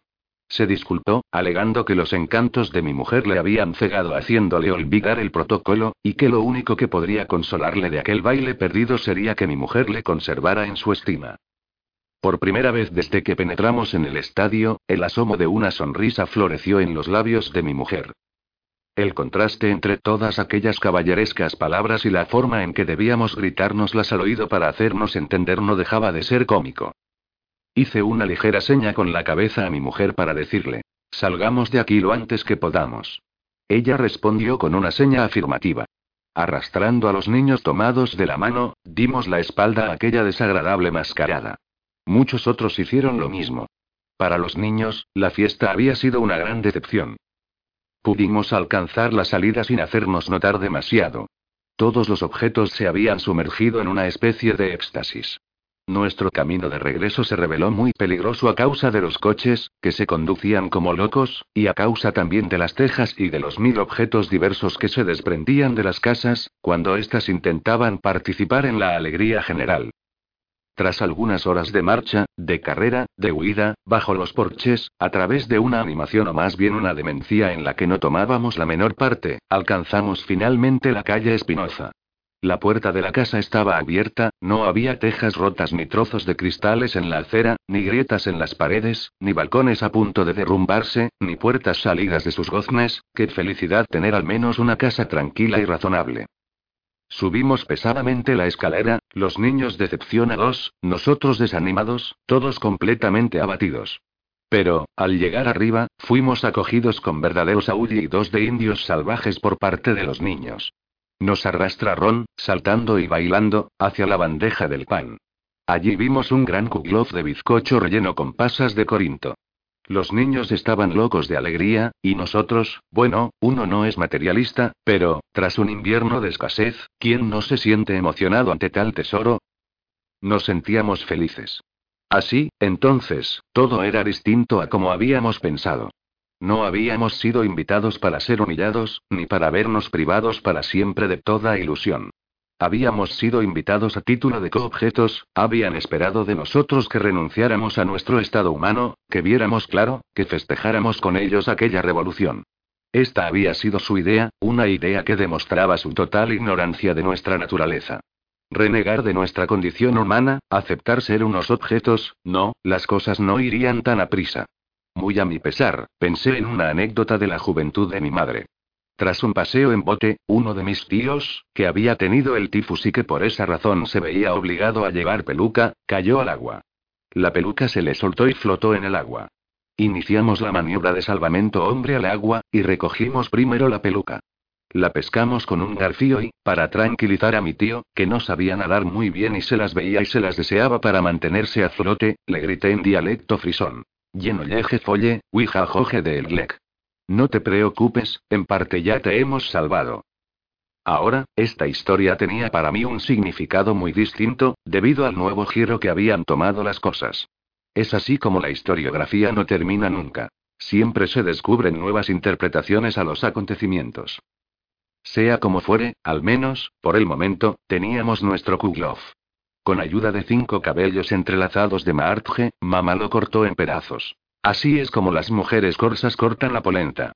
Durante el festín que siguió, nos convertimos en una única y gigantesca papila gustativa, intercambiamos ardientes miradas, zumbamos como un enjambre de abejas. Afuera, el ruido seguía haciendo estragos. Eran cada vez más numerosos los objetos que entraban de nuevo en sus casas, a pie, aunque no tuvieran pies, y tal vez ni siquiera entraban en sus casas. Por la noche, el silencio renació poco a poco, y a la mañana siguiente habían desaparecido todas las huellas de la fiesta. El día transcurrió como de costumbre, nos sentíamos algo más cansados, ya no teníamos nada en perspectiva, y comenzábamos a dudar que nuestros esfuerzos pudieran servir aún de algo. No hubo un segundo Kuglov. El eterno reino de los objetos parecía haberse aposentado en la tierra. Un reino en el cual no había la menor esperanza para nosotros. Nos acostamos temprano. El dormir y los sueños eran lo único que aún nos quedaba. Sobre todo los sueños. Los de nuestra vida de antes, los de la libertad, del reinado absoluto sobre los objetos. La frase del Derlin adquiría para nosotros todo su significado. El hombre es un rey cuando sueña, un mendigo cuando piensa. A la mañana siguiente, cuando nos despertamos, G estaba sentada muy erguida en su cama, su nido de polvo, como ella lo llamaba, con los ojos enormemente abiertos por la excitación. Los otros dos niños aún dormían. Papá, mamá, tengo que decirles algo, cuchicheó, como si estuviera afónica. Un gran secreto. Nos hizo señas para que nos acercáramos y, suavemente, nos susurró al oído. Esta noche, Mimi ha venido a verme. Era realmente una noticia inesperada. Mimi era la muñeca preferida de Maartje. Su rostro tenía una expresión alegre e inteligente que nos había cautivado desde el primer momento y que había mantenido intacto pese al deterioro del tiempo y de los juegos. Durante varios años había comido con nosotros en la mesa y dormido en la misma cama que Maartje. Con la llegada de los hermanitos, cayó un poco en el olvido como miembro de la familia, pero pese a ello todo el mundo había seguido tratándola con cariño. ¿No habrás soñado? Pregunté. No, papá. He hablado mucho rato con ella. Volverá esta noche. Vive con todas las demás muñecas en el almacén BM, y el día de la fiesta saltó y bailó tanto que se desencajó una pierna, se le soltó el elástico. Me preguntó si querría arreglárselo. ¿No has dicho tú siempre que yo sabía hacérselo tan bien? Le expliqué que no podía hacerlo a oscuras. Así que quedamos en que volverá mañana y se quedará todo el día, ya que no se atreve a abandonar la casa durante el día. Dice que es muy peligroso ir y venir de las casas de la gente, y que había tenido suerte al estar abierta la puerta de entrada. Era tan gentil y tenía una voz tan encantadora, se sentía tan feliz de verme de nuevo. Me compadeció por tener que dormir en el suelo, entre el polvo. Le pregunté si no tenía miedo a que la casa la traicionase, pero ella dijo que las casas no pueden hablar, que para hablar es necesario poder vibrar por entero. Las casas no pueden, y es por eso que se derrumban cuando la tierra tiembla. Antes de irse, me preguntó si estábamos tan disgustados con los objetos que ya no los quisiéramos. Me explicó que, debido a la bomba atómica, no había otra solución, pero que ella no era ni con mucho tan feliz como había sido antes. Si había participado en la fiesta había sido tan solo porque es de naturaleza alegre y le gusta bailar. Si supieras todo lo que te decía antes, Maartje, cuando aún no podías entenderme, seguro que me querrías y me arreglarías la pierna, me dijo. Entonces me acarició la mejilla, me besó y añadió. Me siento mucho mejor contigo que con los demás objetos, Maartje. Hasta mañana y se fue muy suavemente. Seguro que no fue un sueño, papá. Después de esto no pude dormir más. He permanecido despierta toda la noche, esperando a que se levantaran para contárselos. Sus mejillas estaban enrojecidas por la excitación, comprendía que aquella noticia nos traía alegría y esperanza. Olvidaba contarles algo muy importante, añadió Maartje. Yo le pregunté, ¿Por qué necesitas que yo te repare, si ahora son capaces de hacerlo todo por ustedes mismos? Ella no dijo nada, acarició mi mano como si tuviera que confesarme algo tremendamente penoso. Finalmente, respondió. Podemos desarrollar una gran cantidad de energía y hacer todas las cosas que siempre hemos hecho y para las cuales estamos destinados, pero no podemos inventar nada, no es algo propio de los objetos. Has podido constatarlo en nuestra fiesta, ya no podíamos pensar en un sueño. Martje, aunque era muy inteligente, nunca hubiera podido imaginar una respuesta así, ni siquiera en sueños. Aguardamos, entonces, impacientemente la visita de Mimi. No hubiéramos estado tan nerviosos ni siquiera ante un personaje real. Soplamos el polvo de la mayor parte de las habitaciones, los niños dibujaron, con ayuda de sus lapizuñas, sus más hermosos cuadros de polvo, y modelaron con la misma materia los más logrados altorrelieves. Nivelaron la cama de Marge y la decoraron con un cubrecama. Nos limpiamos de arriba abajo, lavándonos por el método del frote, con el cual la mugre sale a rulitos. Pasamos varias horas dedicados a este menester, no como otras veces, a regañadientes y rezongando, sino con los ojos brillantes y charlando animadamente.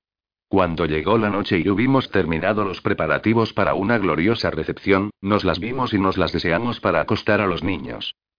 Mi mujer y yo sostuvimos una larga discusión en voz baja. Las hipótesis acudían incesantemente a nuestros labios. ¿Acaso las muñecas eran el equivalente a los perros entre los objetos, enteramente consagrados al hombre? Quizá Mimi pudiera ponernos al corriente de la situación en el mundo. Tal vez aceptaría venir a vivir a nuestra casa, incluso después que reparáramos su pierna. ¿Resultaría peligroso para nosotros tener secretas relaciones con un objeto? ¿Quién podía decir si las demás muñecas no habrían dado el mismo paso? ¿Sentirían los demás objetos rotos el mismo angustioso deseo de hacerse reparar? Nos planteábamos todas estas preguntas, e intentábamos responderlas. Finalmente, decidimos retirarnos para que Mimi nos hallara dormidos a su llegada, y no darle la bienvenida hasta la mañana siguiente. Fuimos despertados por una pequeña manita de celuloide que palmeaba suavemente nuestro brazo. Buenos días, señor. Buenos días, señora, dijo una vocecilla. Era Mimi. Aquellos últimos años había perdido buena parte de su belleza primitiva, desde que Marge había crecido demasiado para seguir ocupándose de ella. No se la sacaba de su rincón más que para los salvajes juegos de los dos pequeños. Se la veía notablemente descuidada, pero pese a ello había sabido mantener su expresión amable, aquella beatitud que nadie conseguiría quitarle jamás. Su voz era clara y frágil, como el tintinear de dos copas de cristal. Hola, Mimi, dijo mi mujer. ¿Has venido a ver cómo estamos? Las cosas han cambiado mucho aquí desde que nos dejaste de aquella manera. No era razonable abordar inmediatamente y de aquel modo el tema, pero comprendí.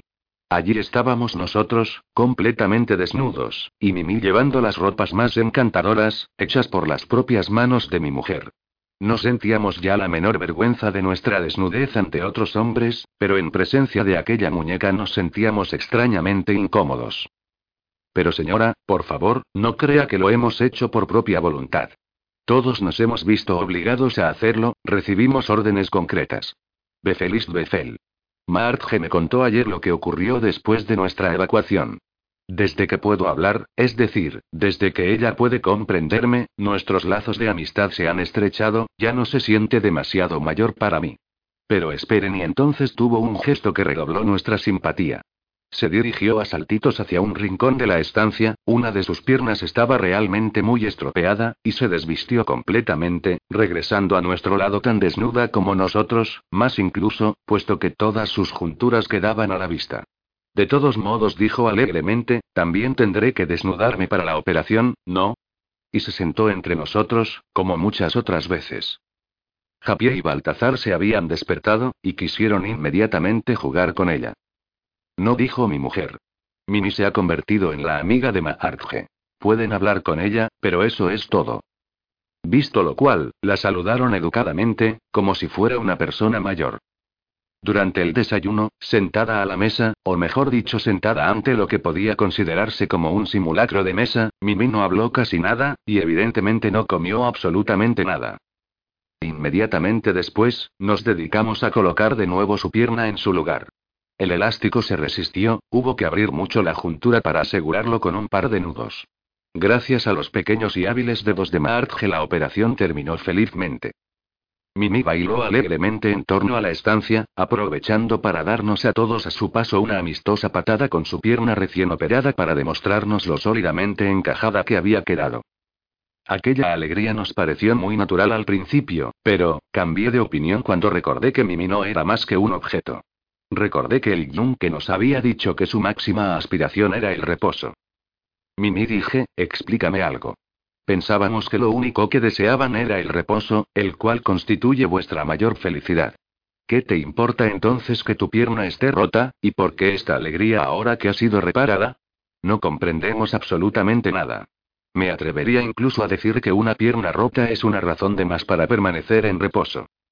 Mimi dejó de bailar, acudió a sentarse junto a nosotros, y dijo con aire filosófico. Ustedes juzgan las cosas demasiado simplísticamente.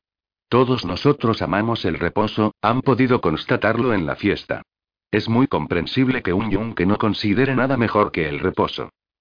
Pero hay entre nosotros varias tendencias, incluso me atrevería a decir partidos políticos.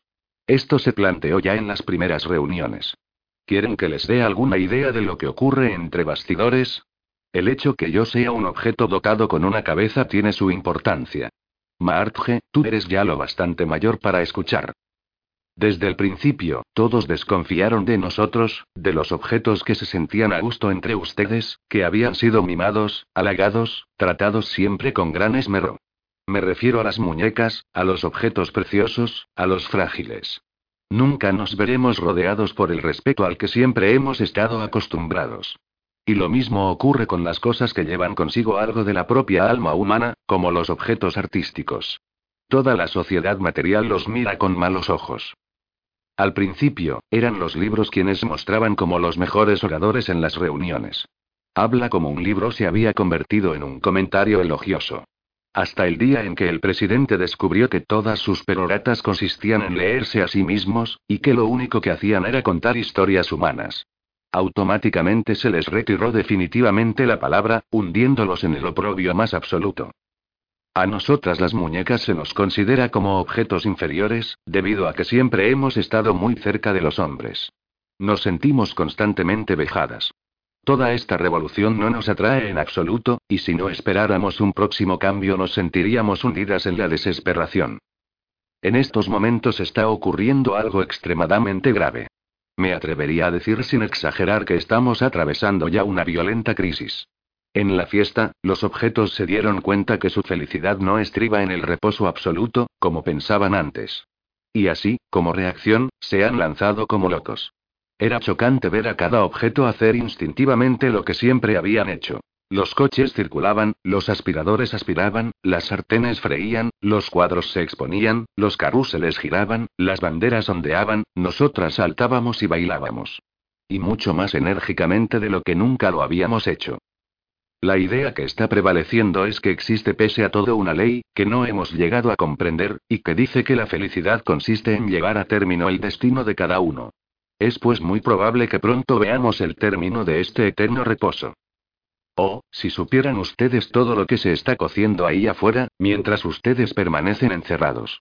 Los vestidos han remitido una petición, pero por favor, hagan como si no lo supieran, en la que afirman que se sentían mucho más felices y cómodos sobre los cuerpos humanos que amontonados como ahora, y en la que solicitan poder regresar con la gente. Esta petición ha sido muy bien argumentada, ya que entre otras cosas dice, nunca hemos descansado más y mejor que cuando hemos envuelto a un hombre a la medida. Por supuesto, lo que desean es precisamente todo lo contrario. Si quieren ser llevados de nuevo es precisamente para poder agitarse. La ropa interior está completamente de acuerdo con esto, también está harta de esta situación. Todo esto lo sé por mis propios vestidos, a quienes nunca se les ocurriría abandonarme. Al parecer, hay incluso personas que no viven más que para mostrar sus vestidos. ¿Qué ropa no añorará la satisfacción de tal complacencia? Ahora comprenderán por qué estoy tan contenta del hecho que mi pierna esté reparada. Puedo volver a ser una muñeca en cuerpo y alma. Vamos, Marge, juega otra vez conmigo, como antes. Por favor. Javier y Baltazar pueden hacerlo también, pero no sean tan brutos como siempre. Debo cuidar mi integridad. Fue, para todos, un día de fiesta. Durante la cena, Mimi evocó multitud de historias de otros tiempos, cosas divertidas que Marge había dicho y que hacía mucho habíamos olvidado, y sus largas conversaciones en la cama. Su memoria era infalible. Cuando la cena hubo terminado, confesó que desde la revolución nunca había pasado un día tan agradable como este. ¿Puedo volver algún otro día, aunque no tenga nada roto? preguntó. Por supuesto, dijo Marge. Puedes venir siempre que quieras. ¿Y por qué no se queda con nosotros? propuso Japié. No dijo Mimi, es mejor que permanezca en contacto con el mundo exterior. Es también importante para ustedes. Imaginen que se decide de repente eliminar a todos los hombres. Es necesario que pueda avisarles, ayudarles a salvarse. Pero no teman, esto es tan solo una suposición gratuita, se apresuró a añadir, al ver nuestras temerosas miradas. Los objetos no somos tan malvados como eso. Cuando hacemos algo ruin lo hacemos por pura estupidez. Lo cual correspondía exactamente a nuestra experiencia. Usted sabe hacer recomposturas con pegamento, ¿no es cierto, señor? Recuerdo que antiguamente se dedicaba usted a recomponer porcelana antigua. Al lado de donde estamos nosotras, en el purpero Edenbeem, se halla el almacén de toda la porcelana de Ámsterdam Sur. En su mayor parte resultó rota a consecuencia de la fiesta. A algunos objetos no les importa, pero otros serían extraordinariamente felices de verse recompuestos. ¿Me permiten traerles algo de vajilla en mi próxima visita? Oh, por supuesto. Pero no tenemos pegamento. Yo se lo traeré, dijo Mimi. Sé dónde encontrar tubos de pegamento. ¿Están los tubos de acuerdo?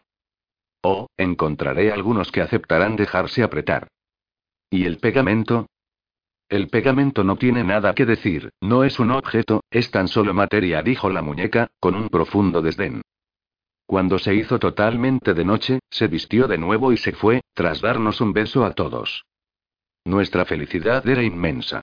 La de nuestros hijos por haber hallado de nuevo su vieja compañera de juegos, la nuestra a causa del aislamiento roto con su visita, las perspectivas que nos había abierto, la esperanza que había despertado en nosotros. Puesto que no estábamos herméticamente rodeados por una masa inerte e impenetrable que nos iba ahogando poco a poco, sino que formábamos parte de un mundo en movimiento, donde todo trabajaba, fermentaba, nos ofrecía nuevas oportunidades. Nuestros hijos ya no eran unos proscritos a perpetuidad, sino preciosos núcleos alrededor de los cuales podía cristalizarse de nuevo una rica existencia. Gracias a Mimi, hallamos el medio de tomar parte en los acontecimientos exteriores, se convirtió para nosotros en los ojos y los oídos del mundo. Uno puede pasar una noche en blanco a causa de las preocupaciones. La nuestra fue una noche en blanco a causa de la felicidad.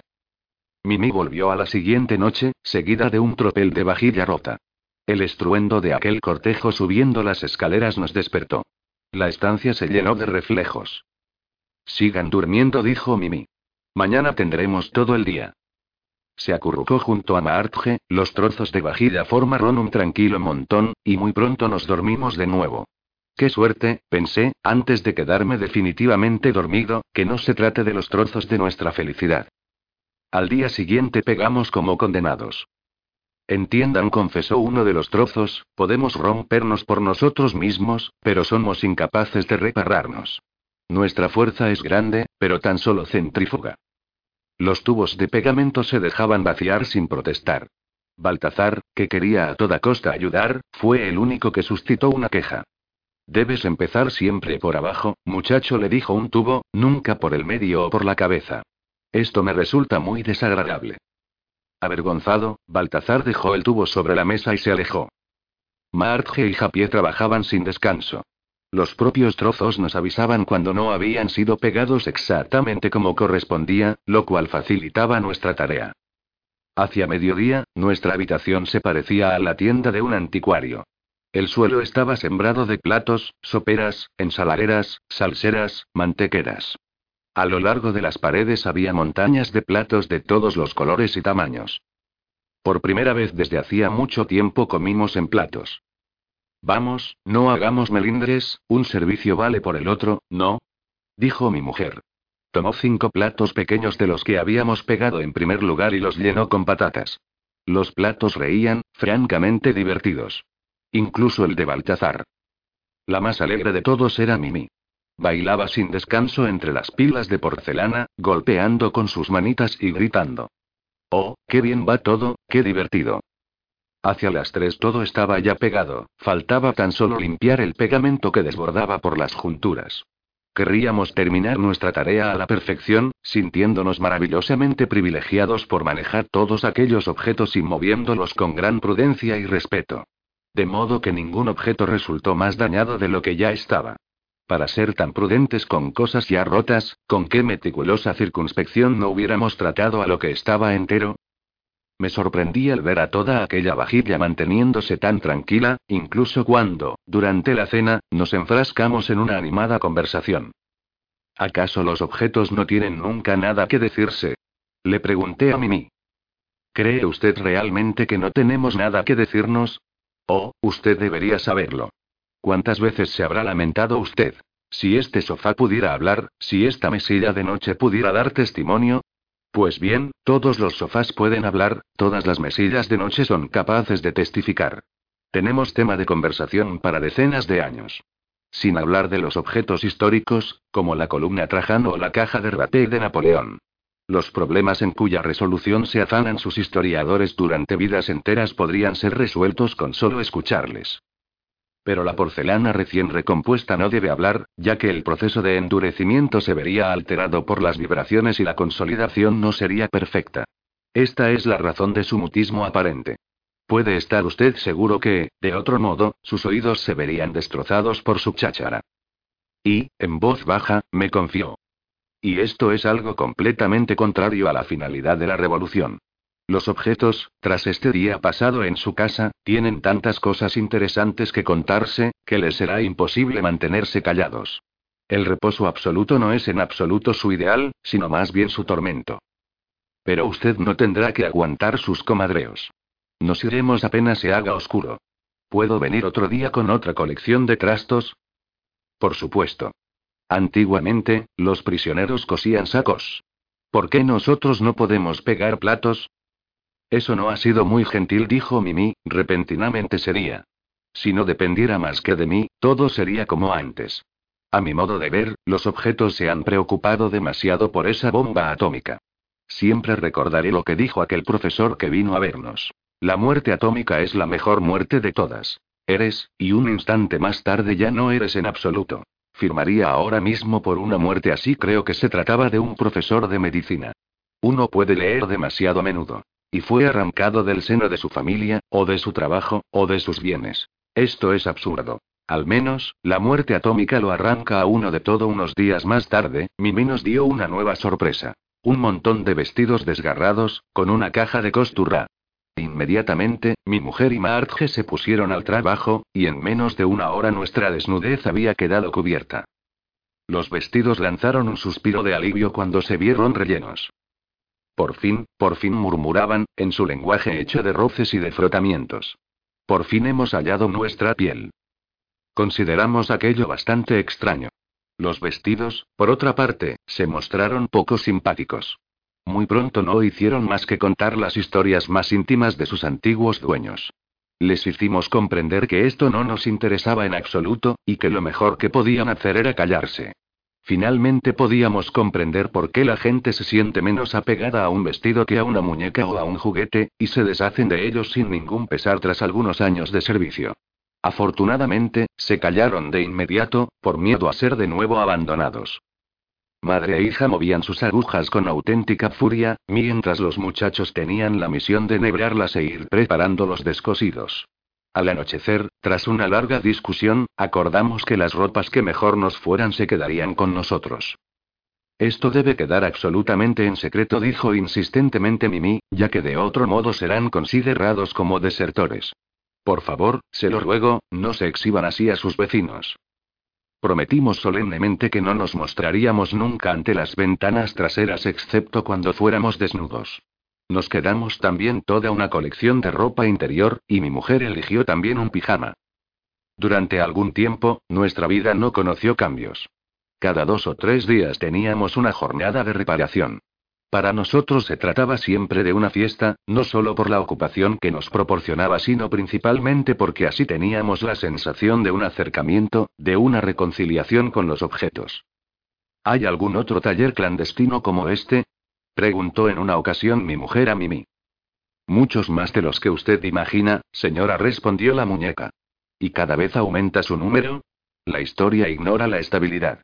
Aquel período terminó cuando, una tarde, Mimi subió la escalera de cuatro en cuatro, presa de la mayor agitación, y fue a derrumbarse en medio del comedor como alguien sin aliento, lo cual no dejaba de ser cierto.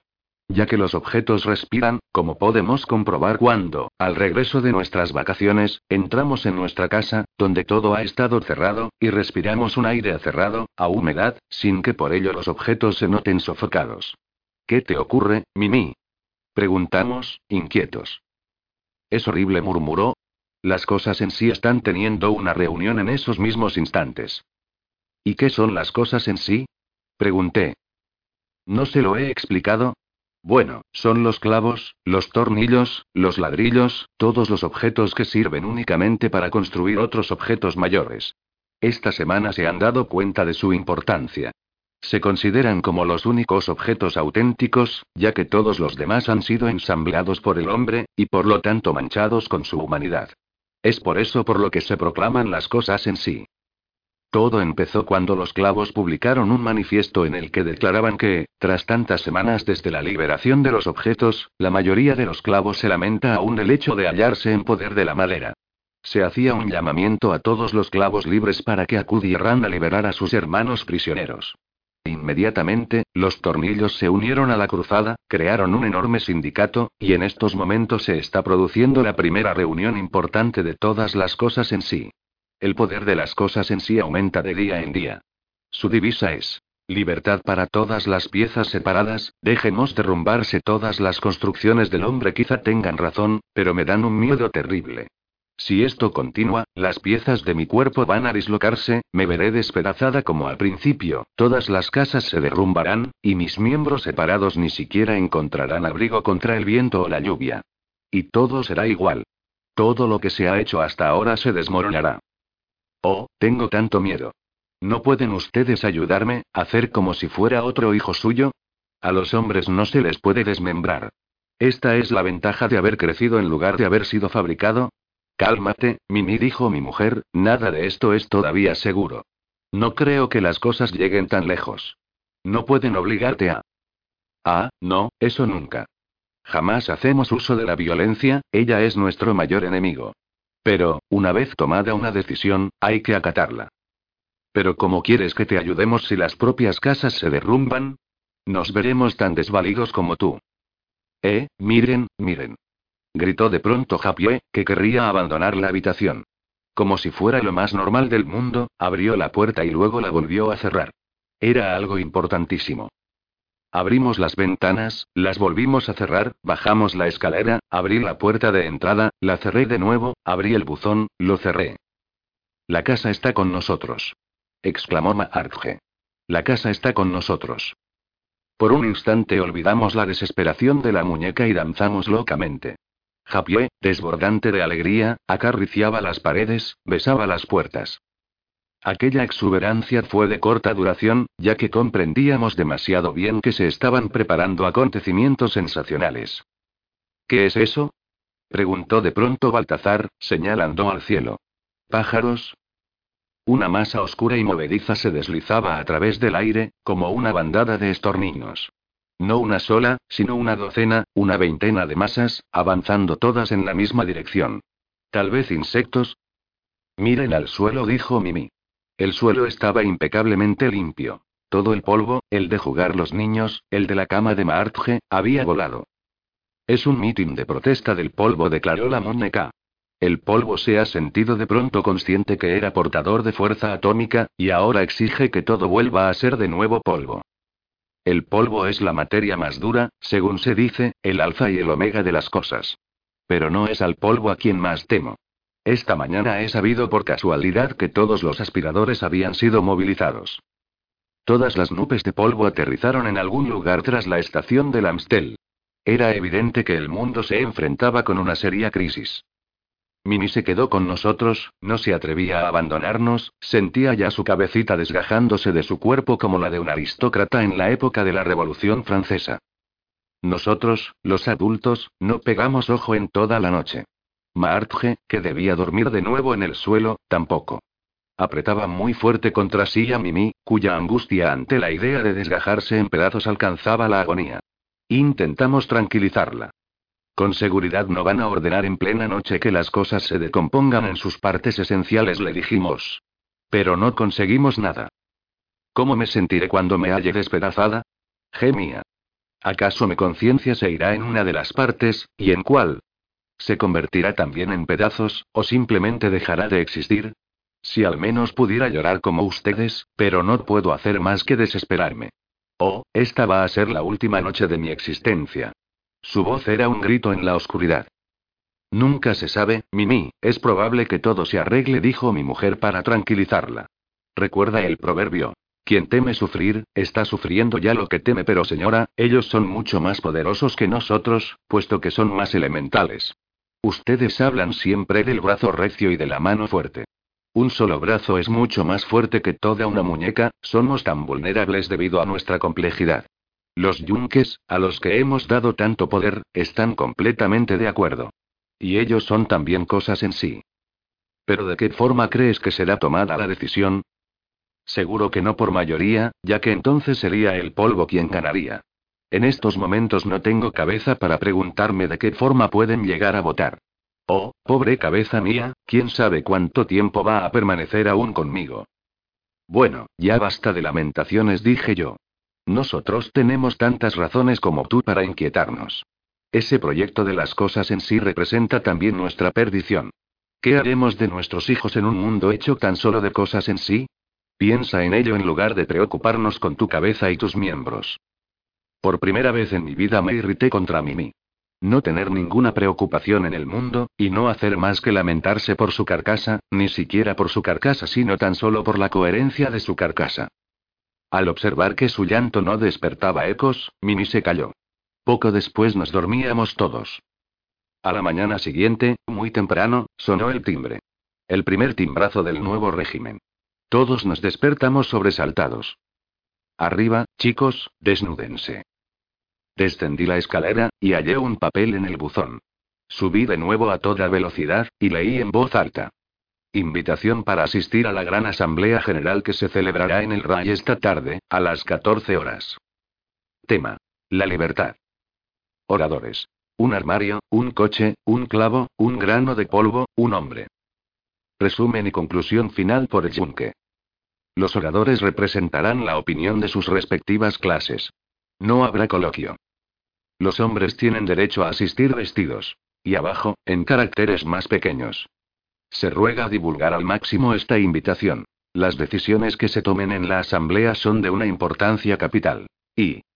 Por razones de espacio no serán invitadas más que las personalidades eminentes. La invitación iba dirigida al señor Belcampo, y estaba firmada por el comité del VPLC, Victoria por la convicción. Aquel impreso no disminuyó nuestra inquietud. Durante toda la mañana, y principalmente debido a que Mimi nos había alterado, nuestros sentimientos fueron caóticos. ¿Volvería sano y salvo? ¿No iban a aprovechar mi ausencia para hacer algún daño ahí, por ejemplo llevarse a los chicos? Uno no podía estar seguro de nada en aquel mundo en fermentación. A la una y media cerré la puerta a mis espaldas, tras haberme despedido como seguramente debió hacer Lutero cuando abandonó su familia para dirigirse a la dieta de Worms. Apenas entrar en el Palacio de los Deportes me di cuenta de lo tensa que estaba la atmósfera. Nadie hablaba apenas, las gentes que vi tenían un aspecto uniformemente grave. Cada invitado iba a reunirse con la especie a la cual pertenecía, de tal modo que el público hacía pensar en campos de tulipanes. En medio se elevaba la tribuna donde tendría lugar el gran combate.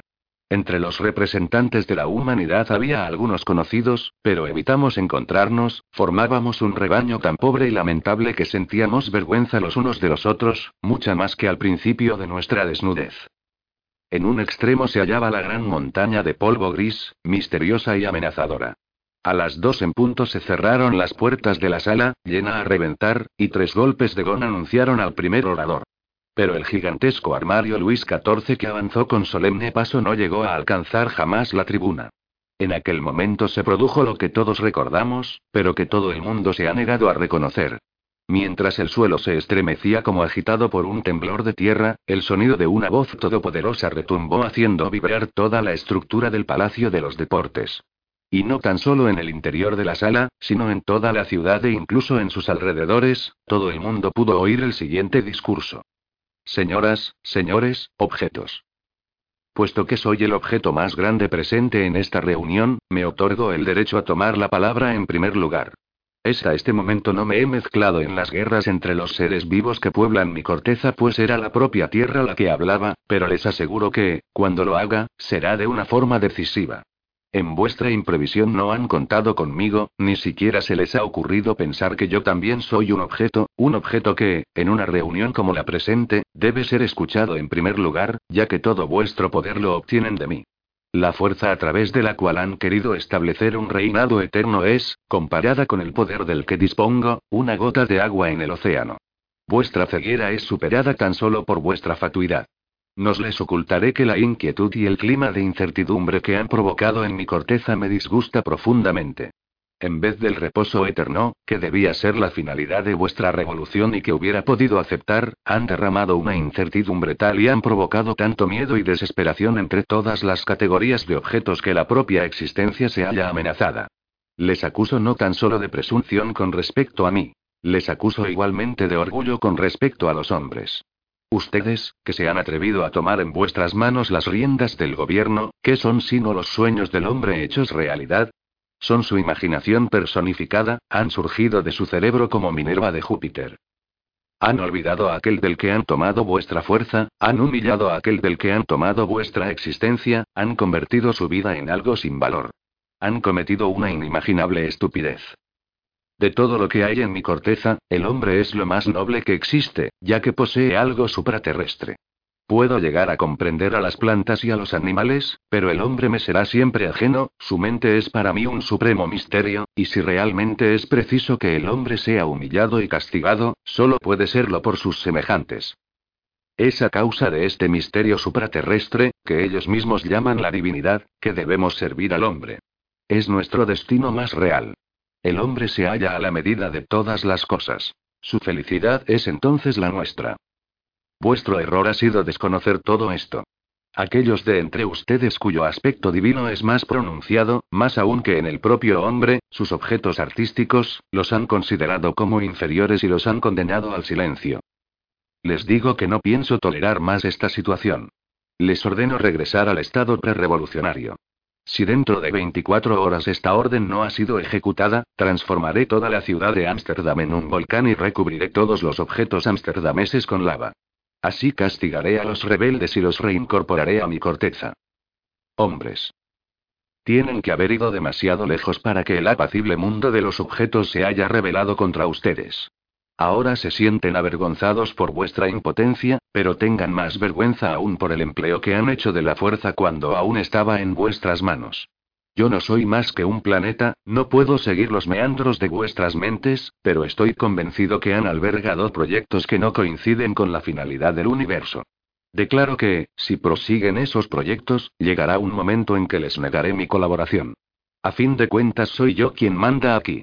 No les planteo este ultimátum por miedo, yo no tengo nada que temer, lo peor no significaría para mí más que una cura de rejuvenecimiento, pero quiero ser portador de bienestar y no de desesperación. ¿Acaso creen que hago brotar los árboles y surgir el agua de los ríos para nada? Todo ello no tiene sentido si ustedes no son felices. Desde el momento en que destierran la felicidad, mi propia rotación se convierte en una carga y un fastidio. Es por eso por lo que, además, exijo de ustedes que aprecien a los objetos. Tienen peso, mucho más del que puedan imaginar. Deben tenerlo muy en cuenta. Jamás encontrarán servidores más devotos y obedientes. Son ustedes mismos quienes los han destinado a servirles, cada uno a su manera. Que este destino les sirva de modo de empleo, y que puedan sentirse felices todos juntos. Así terminó la Tierra su discurso, y así terminó también la reunión, y con ella aquel período negro de nuestra historia. Al cabo de 24 horas todas las cosas habían vuelto a su estado prerevolucionario, aunque muchos objetos estaban dañados. Solo una diferencia de este mundo actual y el anterior nos recuerda lo ocurrido. El polvo es mucho más ligero que antes, y torbellina con mucha más energía. El polvo, que fue completamente olvidado en el discurso de la Tierra, cree que la dominación del hombre le permitirá al fin alcanzar su ideal. La libertad para todos los átomos. El hombre iluminado.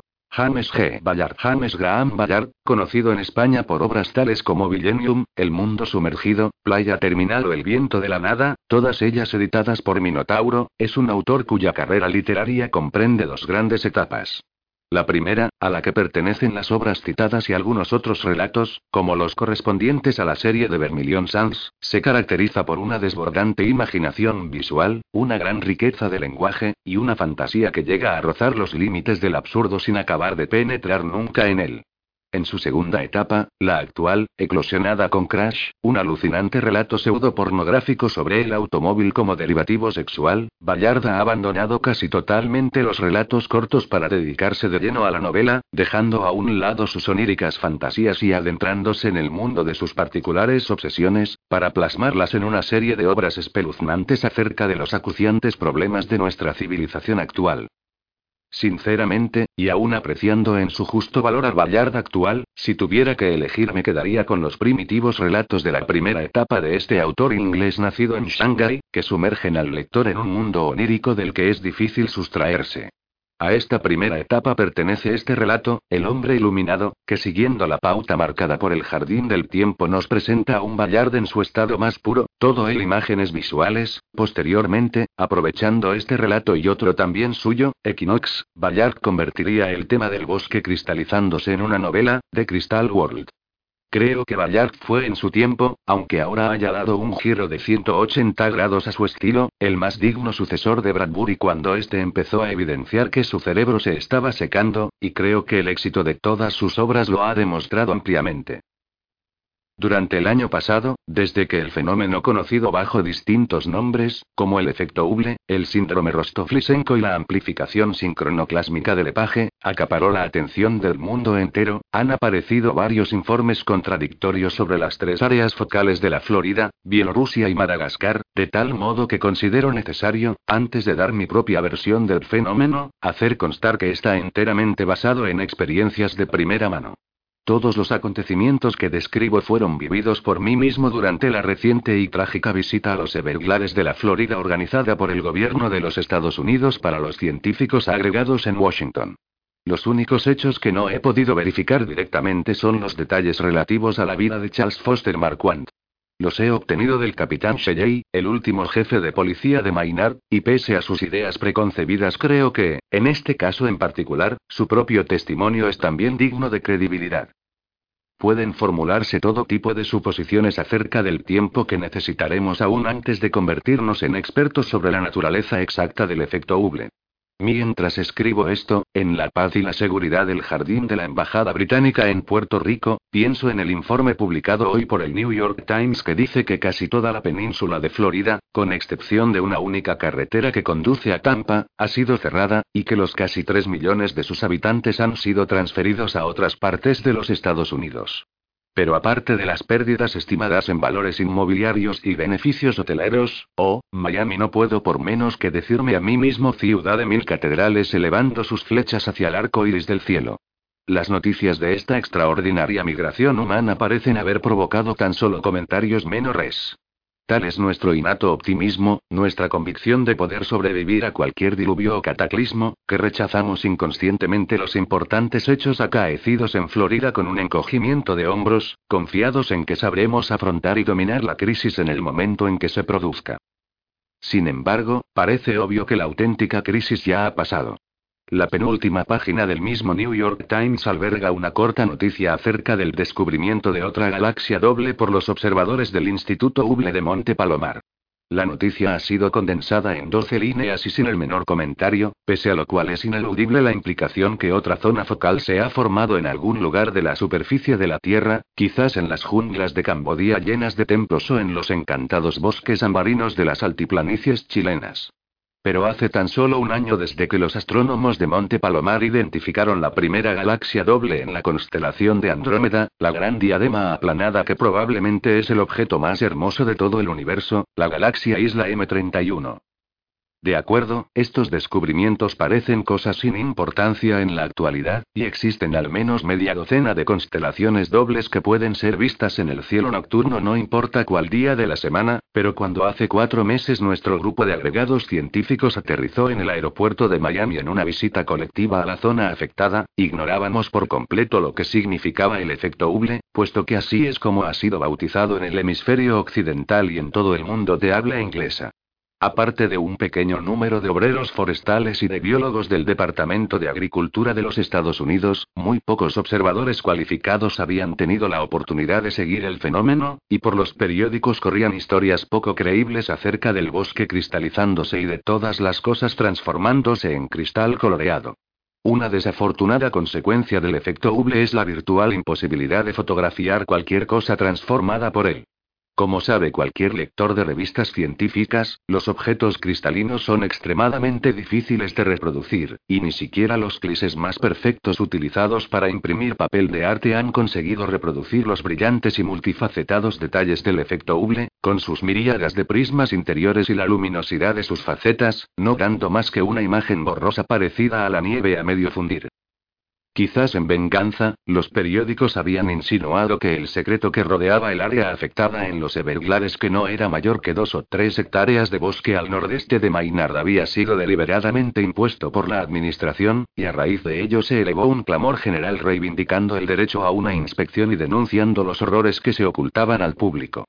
Sucedía también que el área focal descubierta por el profesor Auguste Lepage en Madagascar en el Valle Matarre, muy al interior de la isla, estaba a unos 250 kilómetros de la carretera más próxima y totalmente inaccesible, y que las autoridades soviéticas habían erigido un cinturón de seguridad tan ceñido como el de los Álamos en torno a su propia área afectada en los pantanos del Pripet, en la Bielorrusia, donde una legión de científicos trabajaban bajo la dirección del metabiólogo Lysenko, todos ellos, incidentalmente, siguiendo un camino equivocado, analizando cada faceta del inexplicable fenómeno. Antes que aquella campaña de prensa pudiera ser utilizada por algunos políticos, el Departamento de Agricultura en Washington anunció que se darían toda clase de facilidades para inspeccionar el lugar afectado, y la invitación a los agregados científicos fue inscrita como formando parte del programa de misiones y viajes técnicos.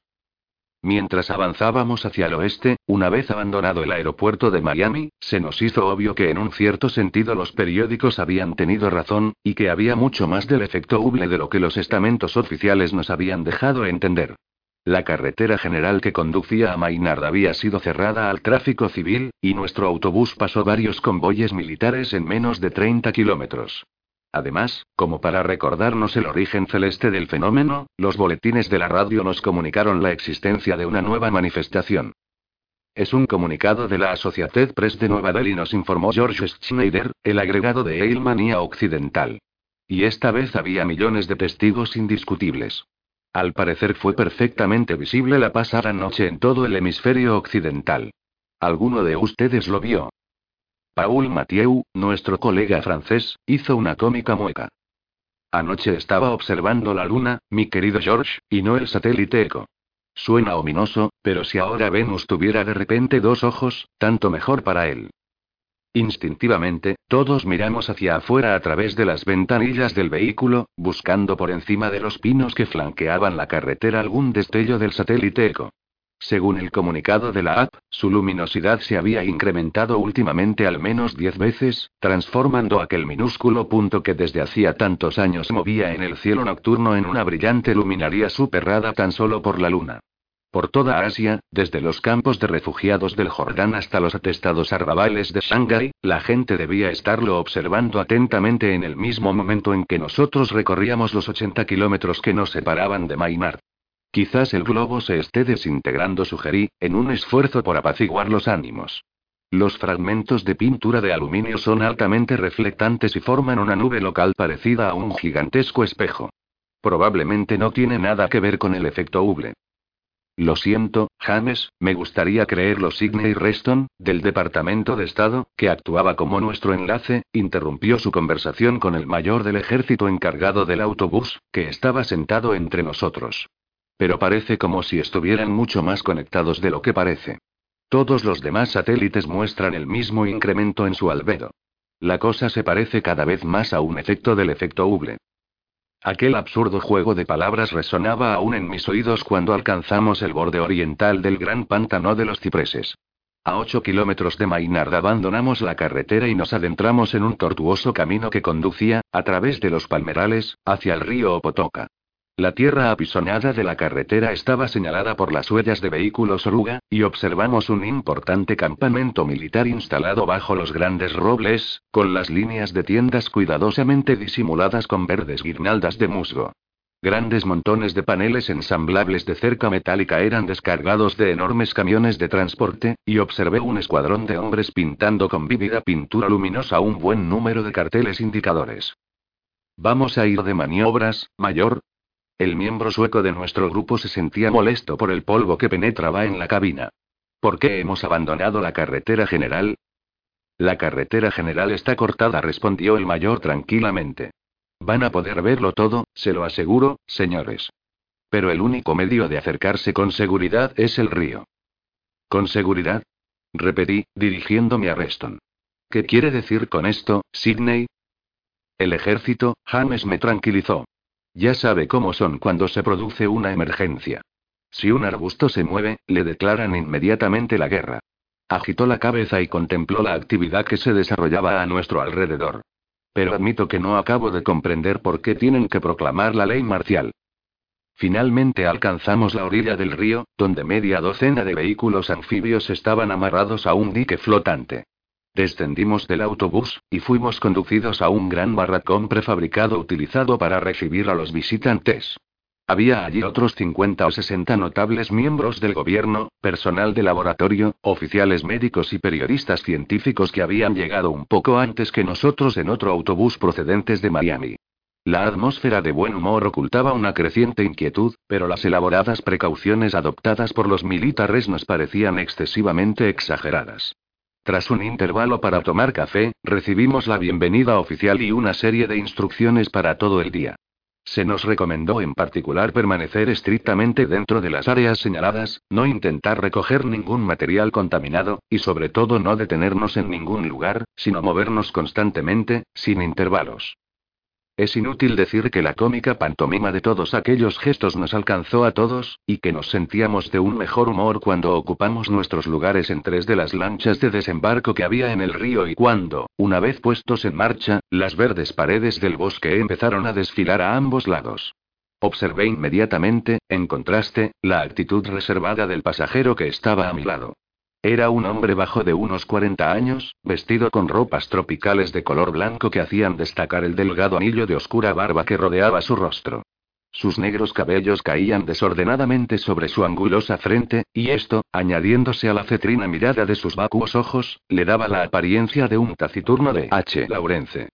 Intenté, un par de veces, entablar conversación con él, pero se limitó a sonreír brevemente y a mirar hacia otro lado a través del agua. Imaginé que era uno de los investigadores químicos o biólogos.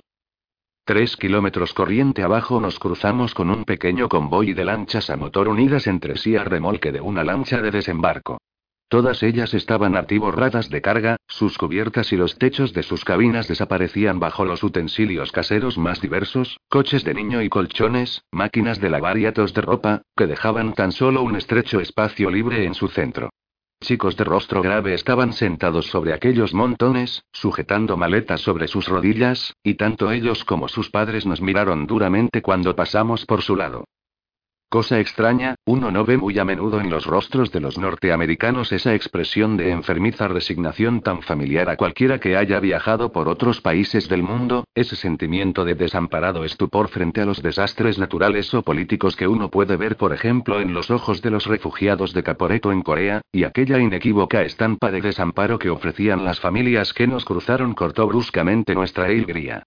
Cuando el último bote pasó por nuestro lado, balanceándose en las agitadas aguas, todos nosotros nos giramos y les contemplamos en silencio, conscientes que, en un cierto sentido, era a nosotros mismos a quienes transportaba. ¿Qué es lo que está ocurriendo?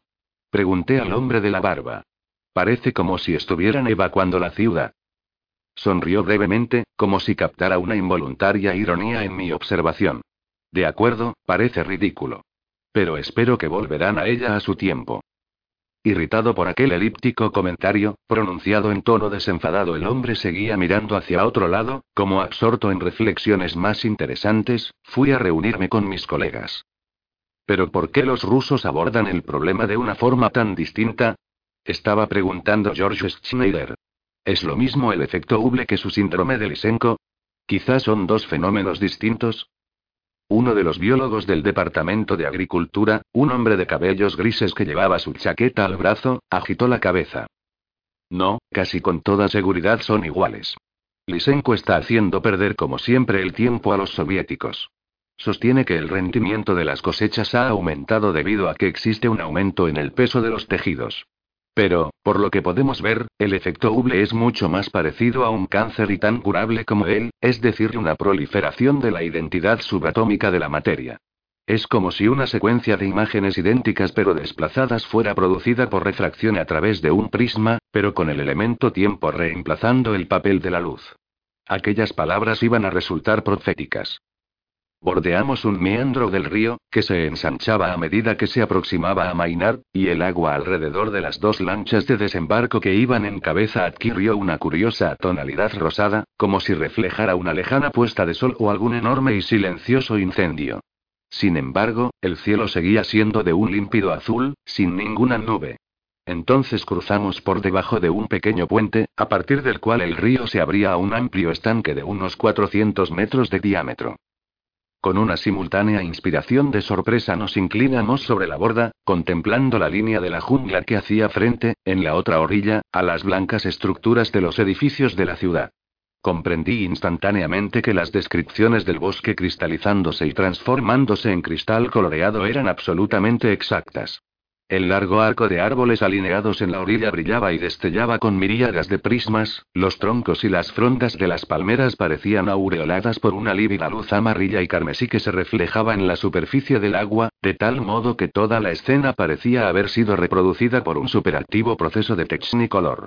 Toda la longitud de la orilla opuesta relucía con aquel neblinoso claroscuro, las bandas de color se sobreponían aumentando la densidad de la vegetación, de tal modo que era imposible ver más allá de unos pocos metros tras la línea frontal de troncos. El cielo estaba claro y despejado, los ardientes rayos del sol caían a plomo sobre aquella orilla magnética, pero de tanto en tanto una ligera brisa agitaba el agua, y los árboles entraban en erupción en cascadas de brillantes colores que avanzaban hacia nosotros.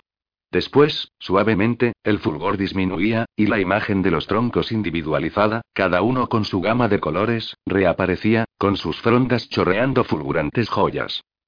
Todo el mundo en nuestra lancha se sentía cautivado ante aquel espectáculo. La vívida luz cristalina se reflejaba en nuestros rostros y trajes, e incluso mi taciturno compañero se sentía presa del asombro. Sujetando el respaldo de su silla situada ante él, se inclinaba por encima del empañetado, con la blanca tela de su traje transformada en un brillante palimpsesto. Nuestra lancha avanzó en un amplio arco en dirección al muelle, donde una hilera de grandes lanchas estaban embarcando a las gentes de la ciudad, y llegamos así a menos de 50 metros de la prismática jungla, con las zigzagueantes bandas de color reflejándose en nuestros trajes y transformándonos en arlequines. Hubo un espontáneo coro de risas, que eran más un desahogo que una diversión. Luego algunos brazos señalaron hacia el agua, y vimos que el fenómeno no tan solo afectaba a la vegetación. Extendiéndose a lo largo de dos o tres metros desde la orilla se apreciaban los brillantes destellos de lo que parecía ser el agua cristalizándose, con las angulares facetas emitiendo una azulada luz prismática que barría el casco de nuestra lancha. Aquellas astillas crecían en el agua como cristales en una solución química, añadiendo más y más material a sí mismas, de tal modo que la orilla era una aglomerada masa de agujas romboédricas semejantes a las agudas puntas de un arrecife. Sorprendido por la extensión del fenómeno, había esperado, tal vez influenciado por las teorías de Lysenko, algo más que una habitual plaga atacando a los vegetales, como el mosaico del tabaco, contemplé los altos árboles. Indudablemente, todos ellos vivían, sus hojas y tallos eran recorridos por la savia, y sin embargo se hallaban encostrados en una masa de tejido cristalino, como un inmenso fruto escarchado. Toda la fronda, cualquier tallo verde que emergiera del suelo, estaba encostrado por la misma sustancia translúcida, a través de la cual la luz del sol era refractada en arco iris de color. Un confuso murmullo de especulaciones brotó en nuestra lancha, en medio del cual tan solo el hombre de la barba y yo permanecimos en silencio. Por alguna razón imprecisa me sentía de repente despreocupado de encontrarle una explicación autocalificada como científica al extraño fenómeno que estábamos contemplando. La belleza del espectáculo había despertado algo en mi memoria, y un centenar de imágenes de mi infancia, olvidadas durante cerca de 40 años, me recordaban el mundo paradisíaco de los primeros años, en el que todas las cosas parecen iluminadas por esa prismática luz que Wordsworth ha sabido describir también en sus relatos para niños. Desde la muerte de mi mujer y de mi hija de tres años en un accidente de automóvil, hacía diez años, había reprimido deliberadamente tales sentimientos, y ahora la vívida magia de la orilla ante nosotros brillaba a mis ojos como había brillado la breve primavera olvidada de mi matrimonio. Pero la presencia de varios soldados y vehículos militares, y los oscos rostros de las gentes de la ciudad evacuando sus hogares, me aseguraban que el pequeño enclave del transfigurado bosque ante cuya comparación el resto de la laguna de los Everglades parecía una triste acumulación de turba, barro y marga iba a ser arrancado, y los árboles de cristal desmembrados y transportados a centenares de asépticos laboratorios. Los primeros pasajeros empezaron a desembarcar por la compuerta frontal de la lancha. Una mano tocó mi brazo, y el hombre vestido de blanco, aparentemente comprendiendo mi estado de ánimo, señaló con una sonrisa la manga de su traje, como si quisiera animarme. Ante mi asombro, la tela conservaba una ligera mancha multicolor, pese a las sombras de la gente que se apretujaba en torno nuestro, como si la luz del bosque hubiera contaminado la tela y quisiera iniciar allí el mismo proceso. ¿Qué es? Espere. exclamé. Pero antes que pudiera decirle nada más se había puesto en pie y se apresuraba hacia la compuerta, y el último vestigio de su traje desapareció entre la muchedumbre del muelle. Fuimos divididos en varios grupos pequeños, cada uno de ellos acompañado por dos suboficiales, y avanzamos a lo largo de la cola de coches y camiones conteniendo las posesiones de los habitantes de la ciudad. Las familias aguardaban pacientemente su turno, flanqueadas por la policía local, mirándonos indiferentemente. Las calles estaban casi desiertas, y aquella era la última gente en irse, las calles estaban vacías, las contraventanas cerradas y enclavadas, parejas de soldados paseaban ante los bancos y los comercios cerrados. Las calles laterales estaban llenas de coches abandonados, confirmando que el río era la única vía de escape para la ciudad. Mientras avanzábamos a lo largo de la calle principal, con la resplandeciente jungla visible a cada intersección, a 200 metros a nuestra izquierda, un coche de la policía penetró en la calle por el otro extremo y se detuvo delante de nosotros. Dos hombres salieron de él, un alto capitán de la policía de cabello rubio y un sacerdote llevando una pequeña maleta y una pila de libros. El cura tendría unos 35 años, con una amplia frente de intelectual y unos ojos cansados. Parecía inseguro acerca del camino que debía tomar, y esperó a que el capitán de la policía diera la vuelta al coche.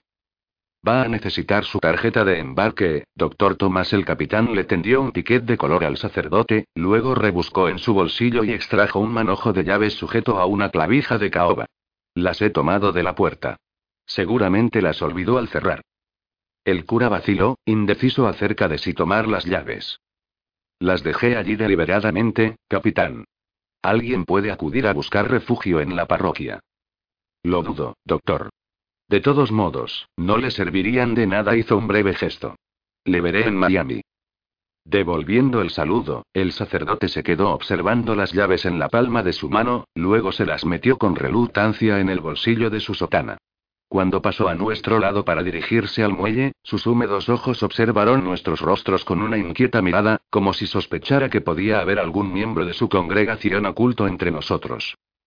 El capitán de la policía parecía también cansado, e inició una dura discusión con el oficial encargado de nuestros grupos. Sus palabras se perdieron en la conversación general, pero señaló impacientemente hacia los tejados con un amplio gesto de su brazo, como si indicara que se aproximaba una tormenta. Pese a su fuerza física, había una cierta debilidad y egocentrismo en su alargado rostro de pálidos ojos azules, y evidentemente su única ambición, una vez vaciada la ciudad de todos sus habitantes, era irse él también a la primera oportunidad. Me giré hacia el cabo que se mantenía algo apartado, cerca de una boca de incendios, y señalé hacia la deslumbrante vegetación que parecía seguirnos, rodeando el perímetro de la ciudad. ¿Por qué hacen irse a todo el mundo, cabo? Seguro que esto no es infeccioso, ¿hay algún peligro a causa de un contacto directo? El cabo miró lacónicamente por encima de su hombro hacia el cristalino follaje que brillaba al sol del mediodía. No es infeccioso. Excepto si uno se queda demasiado tiempo. Pero cuando ha quedado cortada la carretera a ambos lados de la ciudad creo que ha sido cuando la gente ha decidido que ya era tiempo de irse a otro lado. ¿A ambos lados?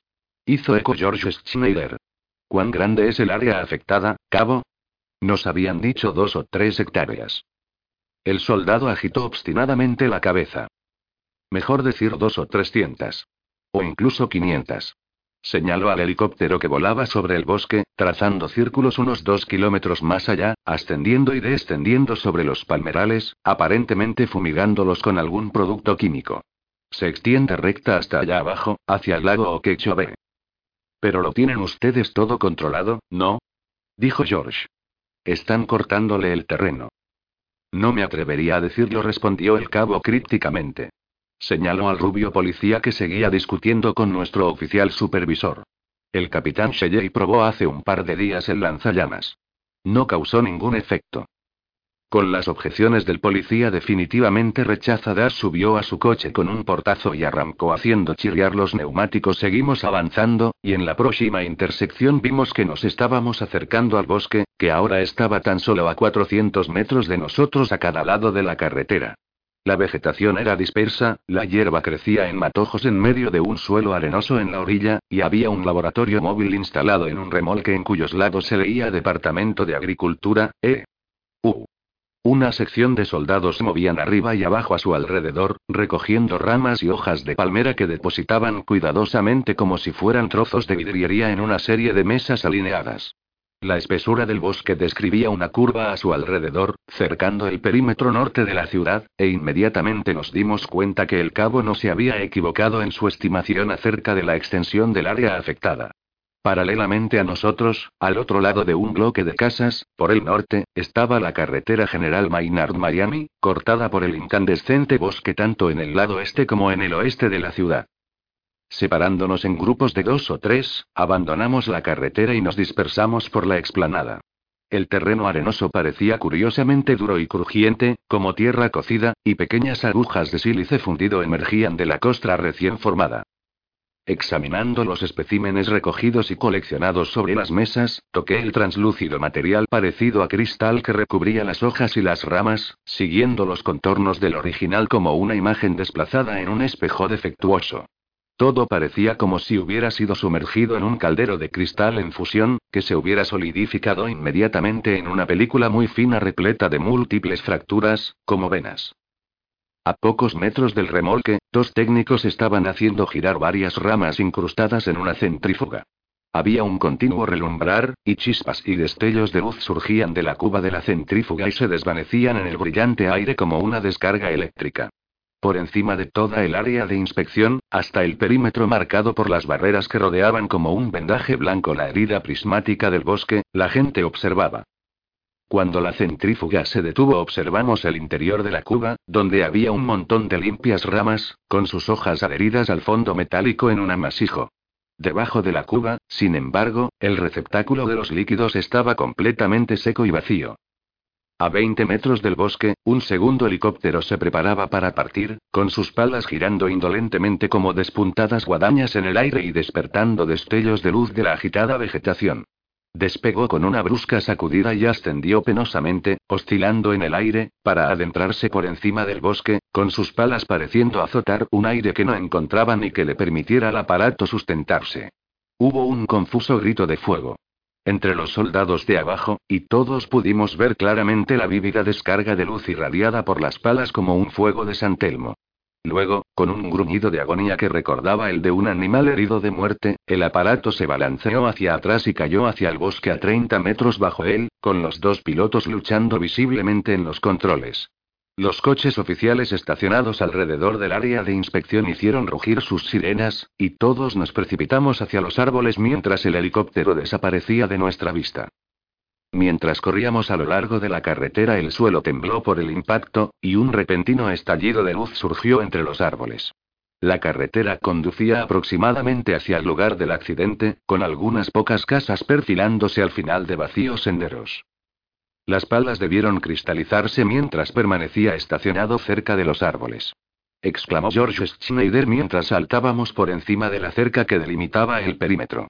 Pudimos ver cómo el cristal se fundía, pero no lo bastante a prisa. Espero que los pilotos estén bien. Algunos soldados corrían delante de nosotros, haciéndonos señas para que retrocediéramos, pero no les hicimos caso y proseguimos hacia los árboles. Pasados tan solo 50 metros nos hallamos en pleno bosque, y penetramos en un mundo encantado, en el que el colgante musgo que pendía de los grandes robles tenía el aspecto de brillantes guirnaldas llenas de joyas. El aire era claramente más frío, como si todo estuviera cubierto por una capa de hielo, pero un cambiante juego de luces se derramaba constantemente sobre nosotros desde la bóveda que nos cubría como un gran vitral, transformando el techo del bosque en un calidoscopio continuo de tres dimensiones. El proceso de cristalización estaba allí mucho más avanzado. La blanca cerca a lo largo de la carretera estaba tan incrustada que formaba una palizada imposible de cruzar, de a lo menos 30 centímetros de espesor por cada lado. Las pocas casas que podían verse entre los árboles brillaban como pasteles de cumpleaños, sus techos blancos y sus chimeneas convertidos en exóticos minaretes y barrocos domos. En un césped erizado de agujas color esmeralda un juguete infantil, tal vez una bicicleta roja con ruedas amarillas, brillaba como una gema, con las ruedas parecidas a dos coronas de reflejos jaspeados. Viéndolo, recordé los juguetes de mi hija esparcidos por el jardín, tal como los encontré a mi regreso del hospital. Habían brillado, por una última vez, con aquel mismo resplandor prismático. Los soldados avanzaban delante de mí, pero George y Paul Mathieu se habían distanciado, quedándose atrás mientras intentaban rascar sus zapatos en la cerca. Ahora resultaba obvio por qué la carretera Miami-Maynard había sido cerrada. La superficie de hormigón estaba cubierta por una alfombra continua de agujas, flechas de cristal y cuarzo de hasta 15 centímetros de longitud, que reflejaban la coloreada luz que llegaba de entre los árboles. Estas flechas se clavaban en mis zapatos, obligándome a moverme cautelosamente por el arcén, donde una cerca más alta de la instalada para la emergencia revelaba la proximidad de una casa. Una sirena mugió a mis espaldas, y el coche de la policía que había visto antes apareció rugiendo por la carretera, con sus gruesos neumáticos luchando contra la superficie cristalina. Hizo alto a 20 metros, el motor se detuvo, y el capitán saltó al suelo.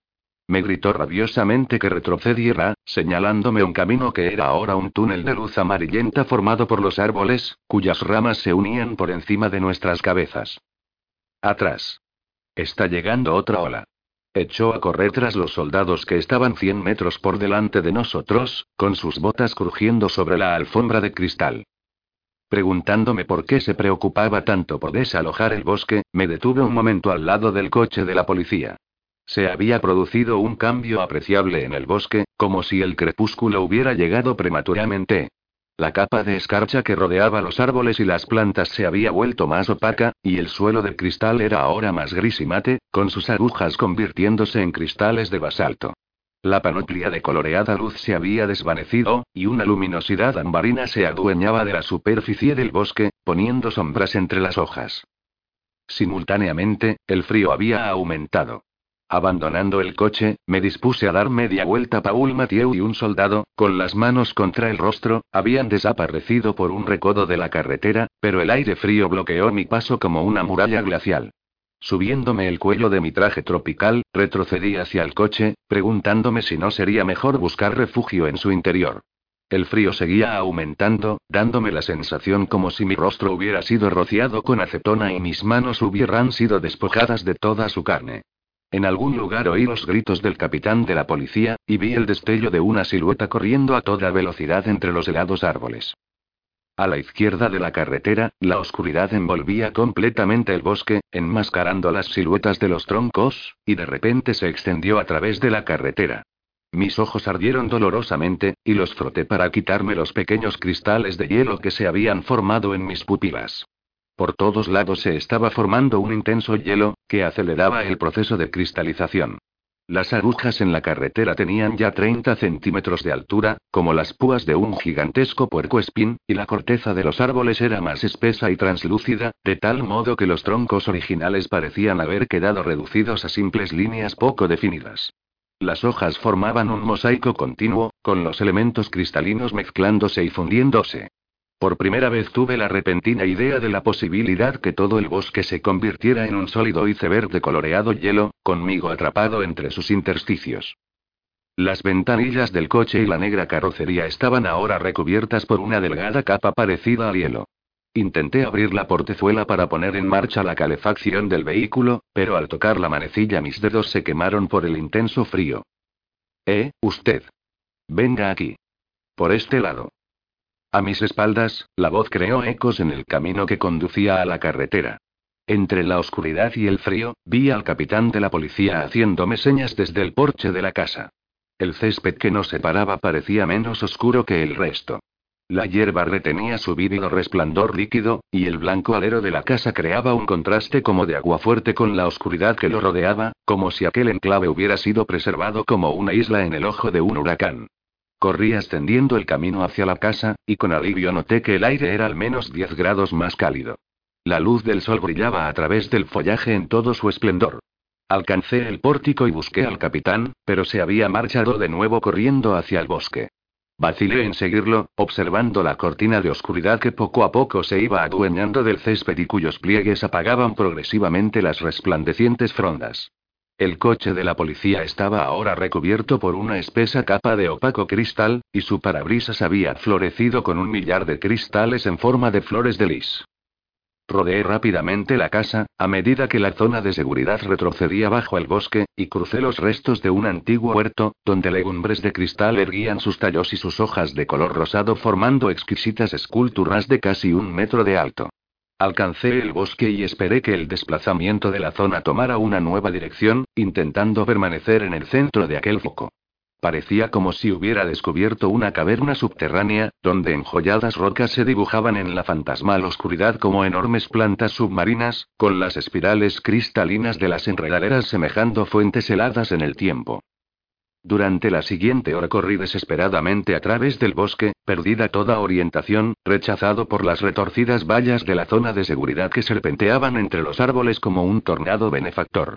Crucé varias veces la carretera, cuyas agujas alcanzaban ahora una altura de hasta casi mi cintura, obligándome a pasar por encima de sus afiladas púas. En un momento determinado, mientras me apoyaba contra el tronco de un bifurcado cedro, un enorme pájaro multicolor levantó el vuelo desde una rama por encima de mi cabeza y se alejó lanzando un penetrante grito, con una aureola de luz cayendo en cascada desde sus alas rojas y amarillas, como las llamas del nacimiento de un ave fénix. Finalmente, aquel extraño ballet terminó, y una luz pálida se filtró por la bóveda de cristal, transformándolo todo con su iridiscencia. El bosque se convirtió de nuevo en un lugar de arco iris, donde resplandecientes grutas mostraban todas sus pedrerías. Seguí un estrecho camino que serpenteaba en dirección a una gran casa blanca, parecida a un clásico pabellón de verano, situada sobre una pequeña prominencia casi en el centro del bosque. Transformada por la escarcha cristalina, parecía un fragmento intacto de Versalles o de Fontainebleau, con sus adornadas pilastras y sus frisos esculpidos que colgaban del techo, cuya parte más alta dominaba los árboles. Pensé que desde el piso superior podría divisar las torres de agua de Maynard, o al menos descubrir los meandros del río. El camino se estrechaba y no se dirigía ascendiendo directamente hacia la casa, pero la costra como recocida que lo recubría, parecida a cuarzo medio fundido, ofrecía una superficie más practicable que las agujas del césped. De pronto tropecé con algo que era sin lugar a dudas una rutilante barca sólidamente apresada en el suelo, con una cadena de lapislázuli sujetándola a un lado. Entonces me di cuenta que estaba siguiendo un pequeño afluente tributario del río. Una pequeña corriente de agua circulaba aún por debajo de la costra sólida, y evidentemente aquel vestigio de movimiento era lo único que preservaba a la superficie de entrar en erupción en las exóticas formas afiladas que tomaba en el bosque. Mientras me detenía junto al bote, acariciando las enormes rocas de topacio y amatista incrustadas en sus lados, una grotesca criatura a cuatro patas medio enterrada en la superficie luchó por liberarse y emergió a través de la costra con los brillantes fragmentos cristalinos adheridos aún a su hocico y a sus miembros delanteros destellando como las placas de una coraza transparente. Sus mandíbulas mordían el aire sin ruido mientras luchaba con sus patas, pero no podía abandonar el hueco cuyo contorno mantenía exactamente la forma de su cuerpo, sino tan solo izarse algunos centímetros. Investido por los brillantes destellos luminosos que lanzaba su coraza, el cocodrilo parecía un fabuloso animal heráldico. Intentó lanzarse una vez más contra mí con una repentina energía, y le di una patada en el hocico, haciendo volar los cristales que obstruían su boca. Dejándole que adoptara de nuevo su inmóvil postura de hielo, escalé la orilla y atravesé el césped hacia la casa, cuyas encantadas torres se perfilaban por encima de los prismáticos árboles. Sin aliento y casi completamente exhausto, tenía sin embargo una curiosa premonición hecha de esperanza y de deseo, como si yo fuera algún fugitivo Adán encontrando de repente una olvidada puerta que conducía al paraíso perdido. Allá arriba, en una de las ventanas del piso superior, con un fusil apoyado en su brazo, el hombre del traje de tela blanca me observaba reflexivamente. Ahora que la más amplia evidencia del efecto Hubble se halla de disposición de todos los investigadores científicos del mundo entero, se ha llegado a un acuerdo sobre sus orígenes y las pocas medidas temporales que pueden tomarse para detener su progresión. Bajo la presión de la necesidad, durante mi huida a través de los bosques de los Everglades, descubrí el principal remedio mantenerse en constante movimiento, pero asumí que la causa era algún tipo de mutación genética acelerada, aunque incluso los objetos inanimados, como los coches o las cercas metálicas, se vieran igualmente afectados. De todos modos, actualmente, incluso los lisenquistas han aceptado a regañadientes la explicación proporcionada por los investigadores del Instituto Hubble, especulando que las transfiguraciones ocurridas un poco por todas partes en nuestro planeta son el reflejo de lejanos procesos cósmicos de enorme alcance y dimensiones, que han aparecido por primera vez en la espiral de la Andrómeda. Sabemos ahora que es el tiempo, el tiempo con el toque de Midas, como lo describe Charles Marquand, el responsable de la transformación. El reciente descubrimiento de antimateria en el universo implica inevitablemente la concepción del antitiempo como la cuarta dimensión de su continuo cargado negativamente. Cuando una partícula y una antipartícula se encuentran, no solo destruyen sus respectivas identidades físicas, sino que sus opuestos valores tiempo se eliminan mutuamente, sustrayendo del universo otro quantum de su reserva total de tiempo. Son las descargas de este tipo, provocadas por la creación de antigalaxias en el espacio, las que han terminado con las reservas de tiempo que disponía nuestro propio sistema solar. Al igual que una solución sobresaturada se precipita en una masa cristalina, la sobresaturación de la materia en un continuo temporal conduce a su aparición en una materia espacial paralela. A medida que esta pérdida de tiempo aumenta, el proceso de sobresaturación sigue su curso, haciendo que los átomos y moléculas originales produzcan réplicas espaciales de sí mismos, una sustancia sin masa que intenta afirmar su derecho a la existencia. El proceso, teóricamente, no tiene fin, y eventualmente le es posible a un simple átomo producir un número infinito de duplicados de sí mismo capaces de llenar todo el universo, por cuyo motivo el tiempo habrá expirado simultáneamente de una forma definitiva, un último cero macrocósmico más allá de los más audaces sueños de Platón y Demócrito. Mientras permanecía tendido en uno de los divanés con encajes de cristal en una estancia del piso superior, el hombre de la barba vestido con un traje blanco me explicó algo de todo esto con su brusca e intermitente voz. Permanecía de pie junto a la abierta ventana, vigilando el césped y el riachuelo donde se hallaban presos la barca y el cocodrilo engastados en gemas. La delgada aureola de su barba le daba un aspecto febril y obsesionado. Por alguna desconocida razón, me hablaba como si yo fuera un viejo amigo. Maldita sea, ve. La cosa era obvia desde hace años, dijo disgustado. Mire ese virus, su estructura cristalina, tanto animada como inanimada, y su inmunidad al tiempo pasó su mano por el alféizar y recogió un puñado de gránulos cristalinos, que arrojó al suelo como si fueran fragmentos de mármol desechados. Usted y yo seremos muy pronto así, y el resto del mundo. Ni vivos ni muertos. Se interrumpió para armar su fusil, sus oscuros ojos acechando algo entre los árboles. Vamos a irnos de aquí, anunció, apartándose de la ventana. ¿Cuándo ha visto por última vez al capitán Shelley? ¿El capitán de la policía? Me puse penosamente en pie, resbalando en el suelo. Varios cristales de las ventanas se habían roto y se habían convertido en una única capa brillante y resbaladiza sobre la alfombra. Los motivos persas ondulaban bajo aquella superficie brillante como el fondo de esas piscinas perfumadas de las mil y una noches. Inmediatamente después que echáramos a correr en busca del helicóptero. ¿Por qué le tiene usted miedo? Pregunté, pero él se limitó a agitar irritado la cabeza ante la pregunta. Es un hombre maligno, dijo. Y astuto como un cerdo. Descendimos una escalera de peldaños de cristal. Todo en la casa estaba recubierto por la misma helada película, embellecida por espirales y diseños exquisitos.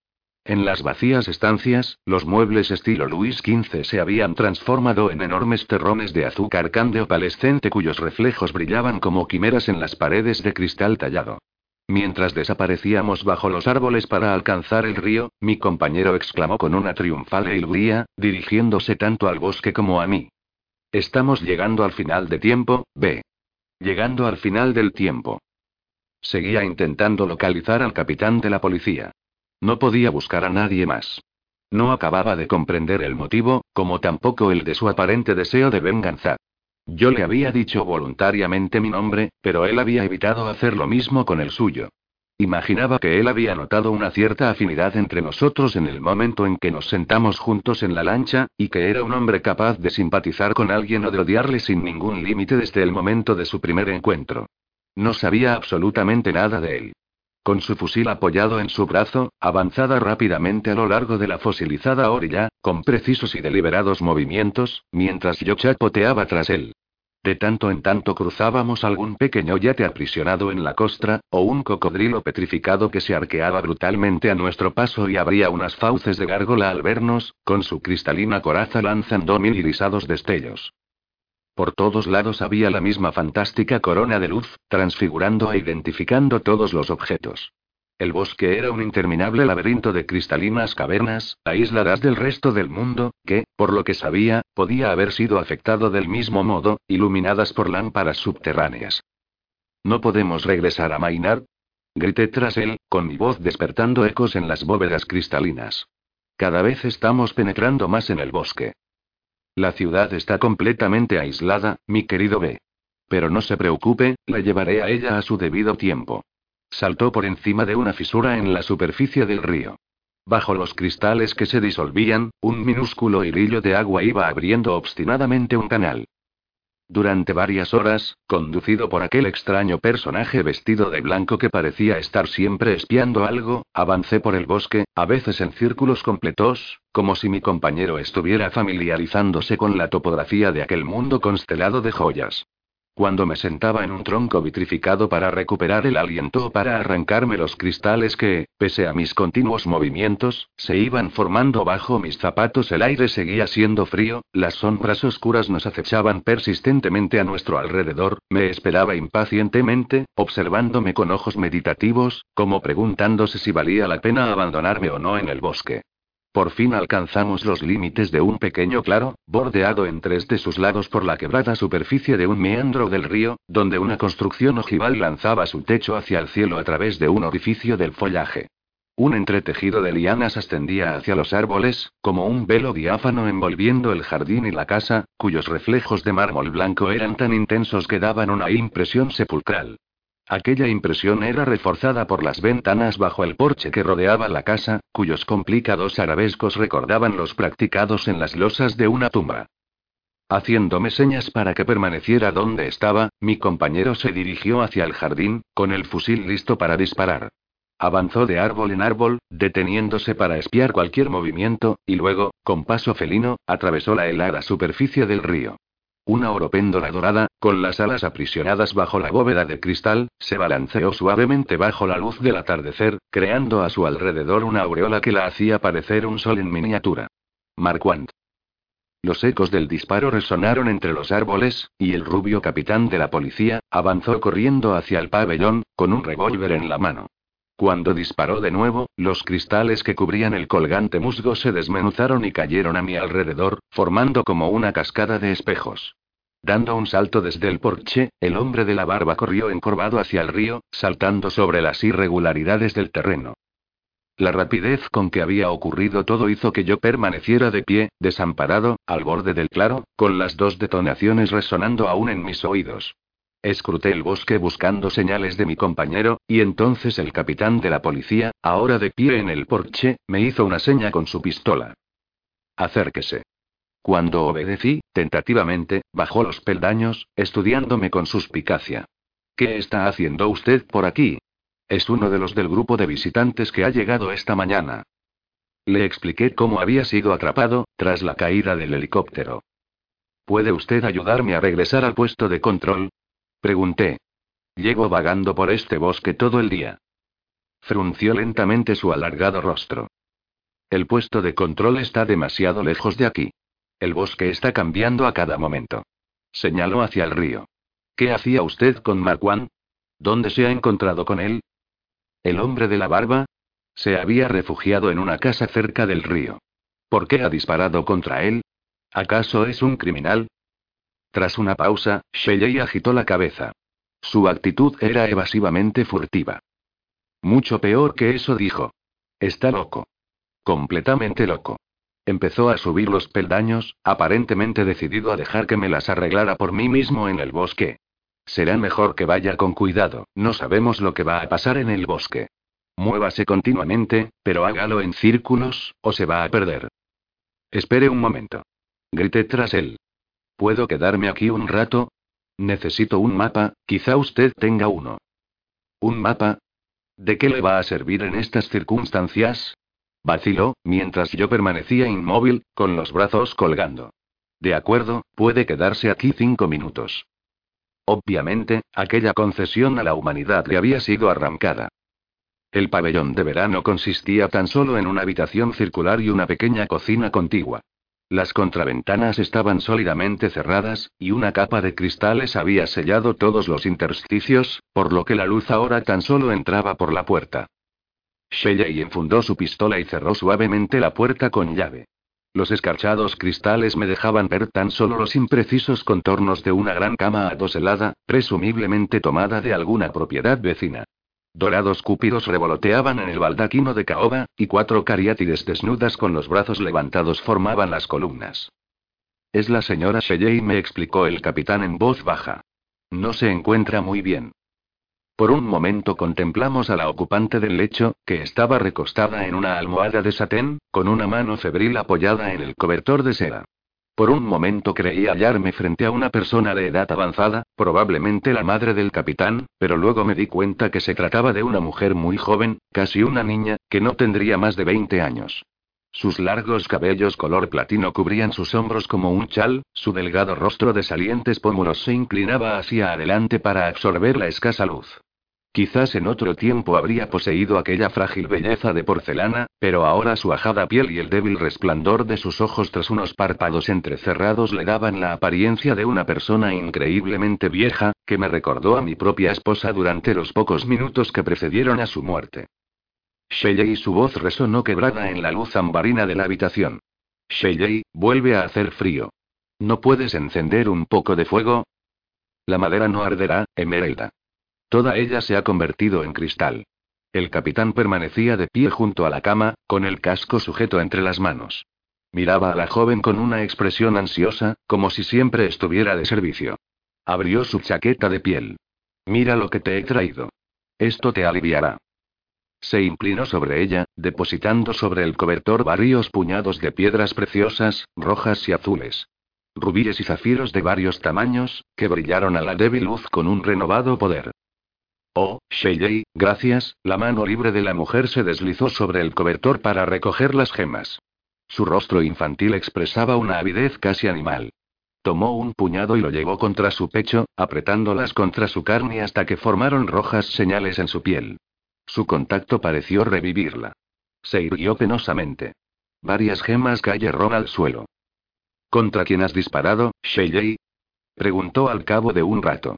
He oído los disparos, y eso me ha dado dolor de cabeza. tan solo era un cocodrilo, Emerelda. Hay algunos por aquí, y hay que vigilarlos. Pero no te preocupes, yo estoy aquí. Descansa. Pero, Shelley, necesito muchas más piedras que estas, tan solo me has traído unas cuantas hoy, su mano, como una garra, tanteó el cobertor. Luego giró la cabeza hacia el otro lado, con las piedras brillando como escarabajos contra la blanca piel de su pecho. El capitán Shelley me hizo una seña y ambos pasamos a la cocina. La pequeña estancia estaba casi vacía, tan solo había un refrigerador desconectado apoyado sobre una cocina sin fuego. Shelley abrió la puerta del refrigerador y fue alineando el resto de las piedras, que parecían cerezas, entre las latas de conserva. Una película de escarcha recubría todo el exterior del mueble, así como todo lo que había en la cocina, pero las paredes interiores permanecían intactas. ¿Quién es ella? Le pregunté a Shelley, mientras él abría una lata de conserva. ¿No cree que debería sacarla de aquí? Shelley me miró con su habitual expresión ambigua. Parecía como si estuviera ocultando algo, a causa de sus ojos siempre entrecerrados. Es mi mujer, dijo con un curioso énfasis, remarcando las palabras, como si no estuviera seguro de lo que decía. Emerelda. Está segura aquí, siempre que consiga mantener a Marquand a distancia. ¿Por qué querría hacerle ningún daño? Me ha parecido en sus cabales. Es un psicópata. Gritó Shelley, con una repentina fuerza. Se ha pasado seis meses en una camisa de fuerza. Quiere robarme a Emerelda para llevarla a su loca casa en medio del pantano. Y, como una explicación suplementaria, añadió. Ella estaba casada con Marquand. Mientras comíamos, pinchando directamente la carne fría de la lata, me habló del extraño arquitecto, Charles Foster Marquand, que había diseñado varios de los mayores hoteles de Miami y que, hacía dos años, había abandonado bruscamente su trabajo, hastiado de todo. Se había casado con Emerelda, tras haber llegado a un acuerdo económico con sus padres, tan solo pocas horas después de haberla conocido en un parque de atracciones, y se la había llevado a su alucinante mansión de estilo grotesco que había edificado en medio del pantano, entre los tiburones y los cocodrilos. Según Shelley, nunca le había hablado de Emerelda tras la ceremonia de su matrimonio, y la mantenía aislada en su casa, sin nadie a quien hablar excepto un viejo sirviente negro, ciego. Aparentemente veía a su mujer en una especie de sueño prerrafaelista, enjaulada en su casa como el último recurso de su imaginación. Cuando ella consiguió finalmente escapar, con la ayuda del capitán Shelley, tuvo un verdadero ataque de locura asesina y permaneció varios meses en un asilo como enfermo voluntario. Ahora había vuelto, sin más ambición que regresar con Emerelda a su casa en medio del pantano, y Shelley tenía la convicción, seguramente sincera, que aquella mórbida y lunática presencia era la responsable de la repentina enfermedad de Emerelda.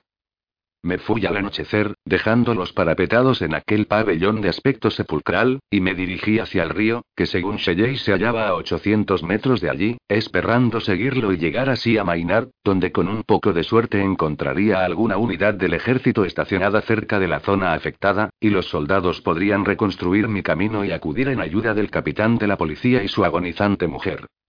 La falta de hospitalidad de Shelley no me sorprendió. Enviándome al bosque me utilizaba como cebo, convencido que Marquand intentaría inmediatamente reunirse conmigo para conseguir noticias de su ex esposa. Mientras me aventuraba a través de las grutas de cristal invadidas por las sombras, escuchaba atentamente los ruidos que podían significar su aproximación, pero las vainas de los árboles cantaban y crujían con millares de voces a medida que el bosque se enfriaba en la oscuridad. Por encima mío, entre las frondas, veía el cuarteado disco de la luna. A mi alrededor, en las vítreas paredes, las reflejadas estrellas parecían miríadas de luciérnagas. En aquel momento me di cuenta que mis ropas brillaban en la oscuridad.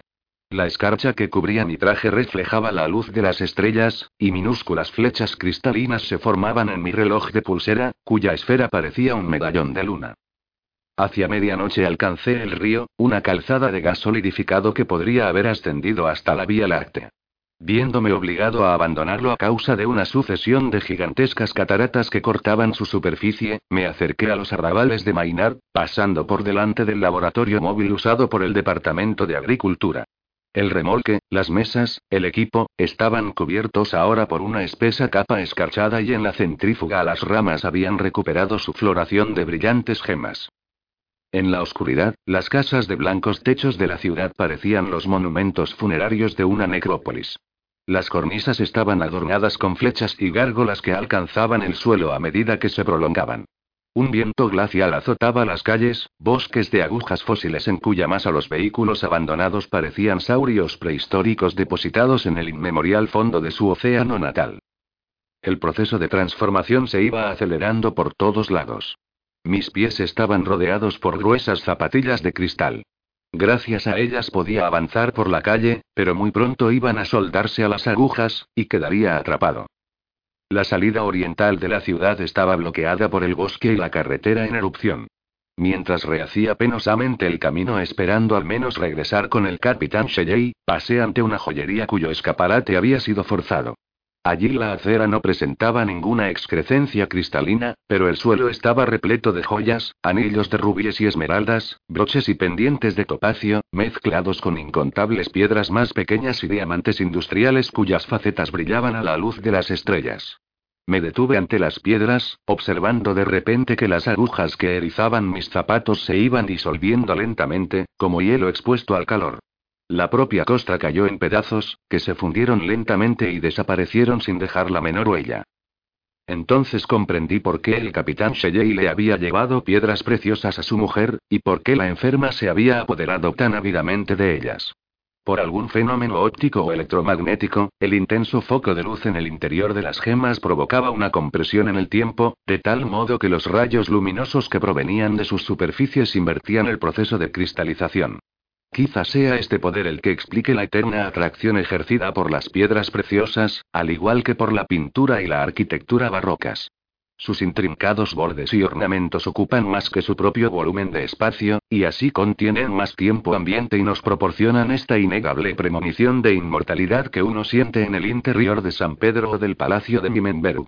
Por el contrario, la arquitectura del siglo XX, que utiliza característicamente la fachada rectangular desnuda y se apoya en principios euclidianos simples acerca del espacio y el tiempo, se adapta perfectamente al nuevo mundo, que cree firmemente tener un pie sólidamente apoyado en el futuro y no se preocupa por esa angustia de mortalidad que siempre ha perseguido el espíritu de la vieja Europa. Me incliné rápidamente para recoger las piedras, que metí en mis bolsillos y en mi camisa, e incluso en mis brazos. Luego me quedé allí, con la espalda apoyada en el escaparate. El semicírculo de la acera formaba como un pequeño patio que las excrescencias cristalinas rodeaban como un fantasmal jardín, y el contacto de las piedras contra mi epidermis me proporcionaba una sensación de calor. Unos instantes más tarde, al borde del agotamiento, me hundí en un profundo sopor. Me desperté bajo un resplandeciente sol, en una calle bordeada de dorados templos, donde millones de arco iris iluminaban el aire en un estallido de prismáticos colores. Me cubrí los ojos para mirar hacia los techos, cuyas doradas tejas estaban incrustadas de pedrería como en Bangkok. Una mano me sacudió sin contemplaciones. Quise levantarme, y vi que el semicírculo de acera libre había desaparecido. Mi cuerpo yacía sobre un lecho de agujas. Estas habían crecido más rápidamente a la entrada de la joyería y mi brazo derecho estaba prisionero en una masa cuyas puntas, de 8 a 10 centímetros de largo, alcanzaban casi mi hombro. Mi mano estaba recubierta por un espeso guantelete de cristales prismáticos, apenas podía levantarla, y mis dedos estaban delineados por un arco iris de color. Presa del pánico, conseguí a duras penas ponerme de rodillas y vi al hombre del traje blanco de cuclillas tras de mí, con el fusil en los brazos. Marquand. Levanté mi enjollado brazo. Por el amor de Dios. Mi voz desvió su atención del otro extremo de la calle, donde espiaba algo. Su delgado rostro de ojos brillantes estaba transfigurado por extraños colores que tornasolaban su piel, marcando los reflejos azules y violetas de su barba. Su traje irradiaba a su alrededor bandas de irisado color. Se movió en mi dirección, pero antes que pudiera decir algo sonó un disparo, y la película que recubría el dintel de la puerta de la joyería saltó en pedazos. Marquand se inclinó, luego me obligó a pasar a través del roto escaparate. Sonó otro disparo. Bordeamos los saqueados mostradores y pasamos a un despacho, donde una caja fuerte abierta dejaba ver las cajas metálicas vacías. Marquand las apartó y empezó a recoger las pocas piedras preciosas que había esparcidas por el suelo. Me las metió en el bolsillo y me hizo salir por una ventana a la calle situada tras el edificio. Desde allí alcanzamos la calle adyacente, transformada en un túnel de luz púrpura. Nos detuvimos en la primera esquina, a 50 metros del bosque, y mi compañero señaló hacia él. Corra, corra. No importa hacia dónde, a través del bosque, es lo único que puede hacer. Me empujó con la culata de su fusil, que ahora estaba incrustada con una masa de plateados cristales, como un arma medieval. Levanté impotente mi brazo, y el sol hizo destellar las agujas cristalinas que lo recubrían. Mi brazo, Marquand. Está aprisionado hasta el hombro. Corra. Ninguna otra cosa le podrá ayudar. Su iluminado rostro resplandecía de agitación. Y no malgaste las piedras, no le van a durar eternamente. Esforzándome en correr, penetré en el bosque, introduciéndome en la primera de las cavernas de luz, haciendo girar mi brazo tanto como me era posible, y sintiendo que los cristales se absorbían ligeramente. Por fortuna, alcancé muy pronto un pequeño afluente del río, y me lancé como un loco a lo largo de su petrificada superficie. Cuántas horas, o cuántos días, vagué por el bosque, es algo que no puedo recordar, ya que toda noción del tiempo me abandonó. Si me detenía tan solo un minuto, las bandas de cristal se apoderaban de mi cuello y hombros, y tenía que correr entre los árboles hora tras hora, sin más pausas que cuando me derrumbaba, exhausto, en una playa de hielo. Entonces apretaba algunas gemas contra mi rostro para preservarlo de la escarcha. Pero su poder se desvanecía lentamente, y a medida que sus facetas perdían el brillo se iban transformando en trozos de sílice no pulido. Una vez, mientras corría en medio de la noche haciendo girar mi brazo, pasé junto al pabellón de verano donde el capitán Shelley velaba a su joven esposa moribunda, y le oí disparar contra mí desde el porche, sin duda confundiendo mi espectral figura con la de Charles Marquand. Finalmente, una tarde, cuando el rojo oscuro del crepúsculo penetraba hasta lo más profundo del bosque, llegué a un claro, desde donde se oían los profundos sonidos de un órgano reverberando entre los árboles. En el centro del claro había una pequeña iglesia, cuyo campanario, destellando mil reflejos de oro, se confundía con los árboles que lo rodeaban. Empujé con mi enjollado brazo la puerta de cedro y penetré en la nave. Encima mío, refractada por los vitrales de las ventanas, una brillante luz se derramaba sobre el altar. Escuchando la música, me acerqué al altar y tendí mi brazo hacia el gran crucifijo incrustado de rubíes y esmeraldas. Inmediatamente la escarcha empezó a fundirse como el hielo en mi brazo. A medida que los cristales iban licuándose, la luz huía a chorros de mi brazo y de mis dedos como agua derramándose en una fuente. Girando su cabeza para observarme, el sacerdote sentado ante el órgano siguió tocando, con sus firmes manos arrancando del instrumento la misma sublime música, entremezclada con armónicos, y el sagrado himno partió a través de los vitrales hacia el lejano y desmembrado sol. La vida, como un domo de cristal multicoloreado, tiñe las blancas radiaciones de la eternidad. Durante toda una semana permanecí allí con él, mientras las últimas agujas de cristal desaparecían progresivamente de mi brazo. Pasaba todo el día junto a él, accionando los fuelles del órgano con el brazo mientras las ondulantes tonalidades de Palestrina y Bach creaban sus ecos a nuestro alrededor. Al atardecer, cuando el sol se diluía en mil fragmentos en la noche, dejaba el instrumento y permanecía de pie en el porche, contemplando las espectrales siluetas de los árboles. Recordaba quién era. El doctor Thomas, el sacerdote al que el capitán Shelley había llevado hasta el embarcadero.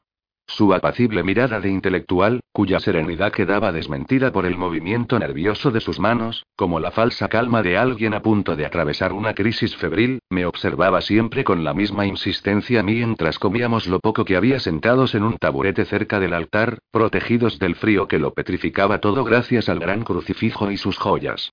Al principio creí que veía en mi supervivencia una prueba de la intervención divina, y pronuncié algunas palabras simbólicas como expresión de gratitud. Pero él se limitó a sonreír evasivamente. No intenté saber por qué había regresado. Su iglesia se hallaba ahora rodeada desde todos lados por el entretejido de cristales, como si estuviera atrapada en la boca de un enorme glaciar. Una mañana halló una serpiente ciega, cuyos ojos se habían transformado en dos protuberantes gemas, reptando penosamente hacia el portal. La tomó entre sus manos y la llevó al altar. Sonrió ligeramente cuando, una vez recuperada la vista, la serpiente se deslizó entre los bancos. Otro día me desperté muy temprano y lo hallé celebrando, solo, la misa. Se interrumpió, medio embarazado, y mientras desayunábamos me confió. Probablemente se estará preguntando usted qué estaba haciendo, pero me pareció un momento muy apropiado para probar la validez del sacramento. Hizo un gesto hacia los colores prismáticos que se derramaban a través de los vitrales, cuyas escenas bíblicas originales se habían transformado en pinturas abstractas de una sorprendente belza. Quizás sea una herejía decir esto, pero el cuerpo de Cristo está con nosotros en cada cosa que nos rodea, en cada prisma y arco iris, en las cien caras del facetado sol. Levantó sus delgadas manos, enjolladas bajo la luz. Como puede ver, tengo miedo que tanto la iglesia, como su símbolo indicó la cruz hayan sobrevivido a su función. Intenté buscar una respuesta. Lo siento. Quizás si usted se fuera. No. Insistió, irritado por mi incomprensión. ¿Acaso no lo puede entender? Antes yo era un auténtico apóstata, sabía que Dios existía pero no podía creer en él. Ahora sonrió amargamente los acontecimientos me han superado. Con un gesto me condujo a través de la nave hasta la puerta abierta, y señaló el domo formado por las cristalinas hojas que surgían del bosque como las columnas de sustentación de una inmensa cúpula de diamante. Aquí y allí se divisaban pájaros encajados en el diseño general, moviendo apenas sus alas desplegadas, doradas oropéndolas y escarlatas guacamayos, expandiendo brillantes oleadas de luz. Las bandas de líquido color ondulaban a través de todo el bosque, y el reflejo de los resplandecientes plumajes nos envolvía con motivos concéntricos constantemente renovados. Por todas partes, especies más pequeñas de pájaros, mariposas, innumerables insectos, unían sus minúsculos halos a la coronación del bosque. Sujetó mi brazo.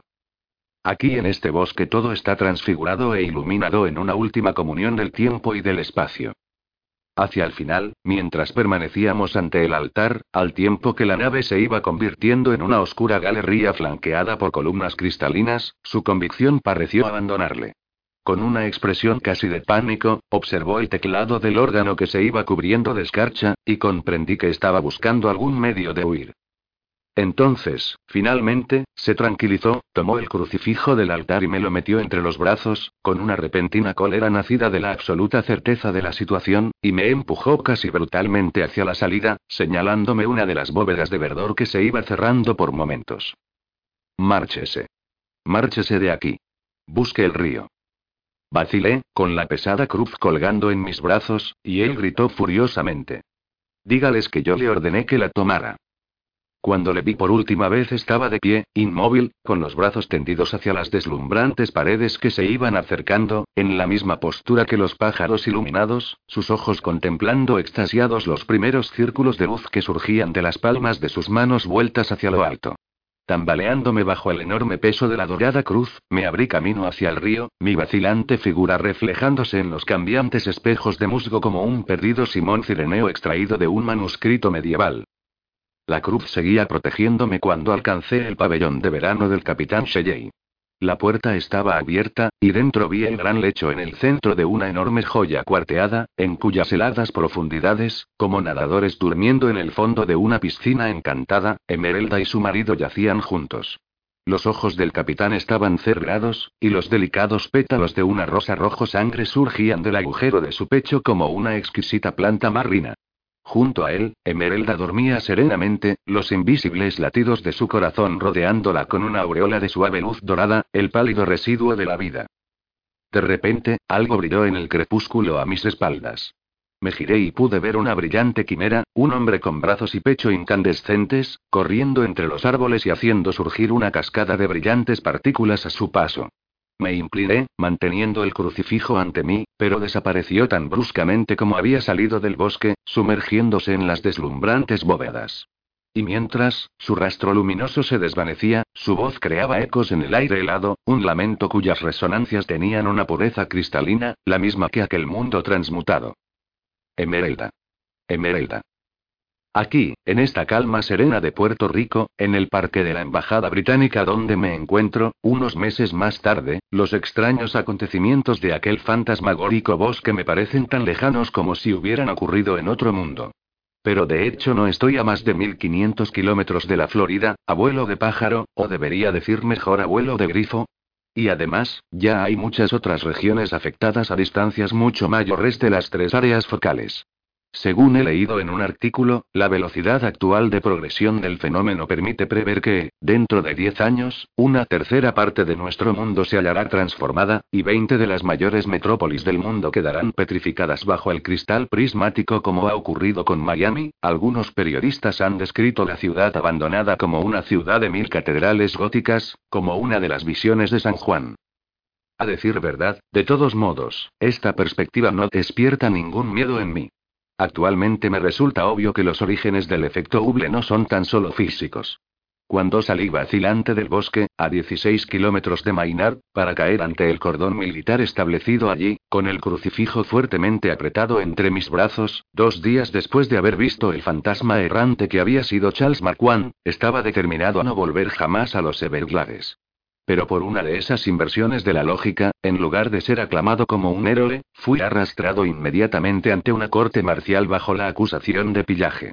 Aparentemente todas las joyas de la cruz habían sido arrancadas, y en vano protesté explicando que las piedras desvanecidas eran las que habían salvado mi vida. Finalmente fui rescatado por nuestro embajador en Washington, apelando a la inmunidad diplomática, pero mi sugerencia para que una patrulla equipada con cruces enjolladas entrara en el bosque e intentara rescatar al sacerdote y a Charles Marquand no tuvo el menor éxito. Pese a mis protestas, fui enviado a Puerto Rico a recuperarme.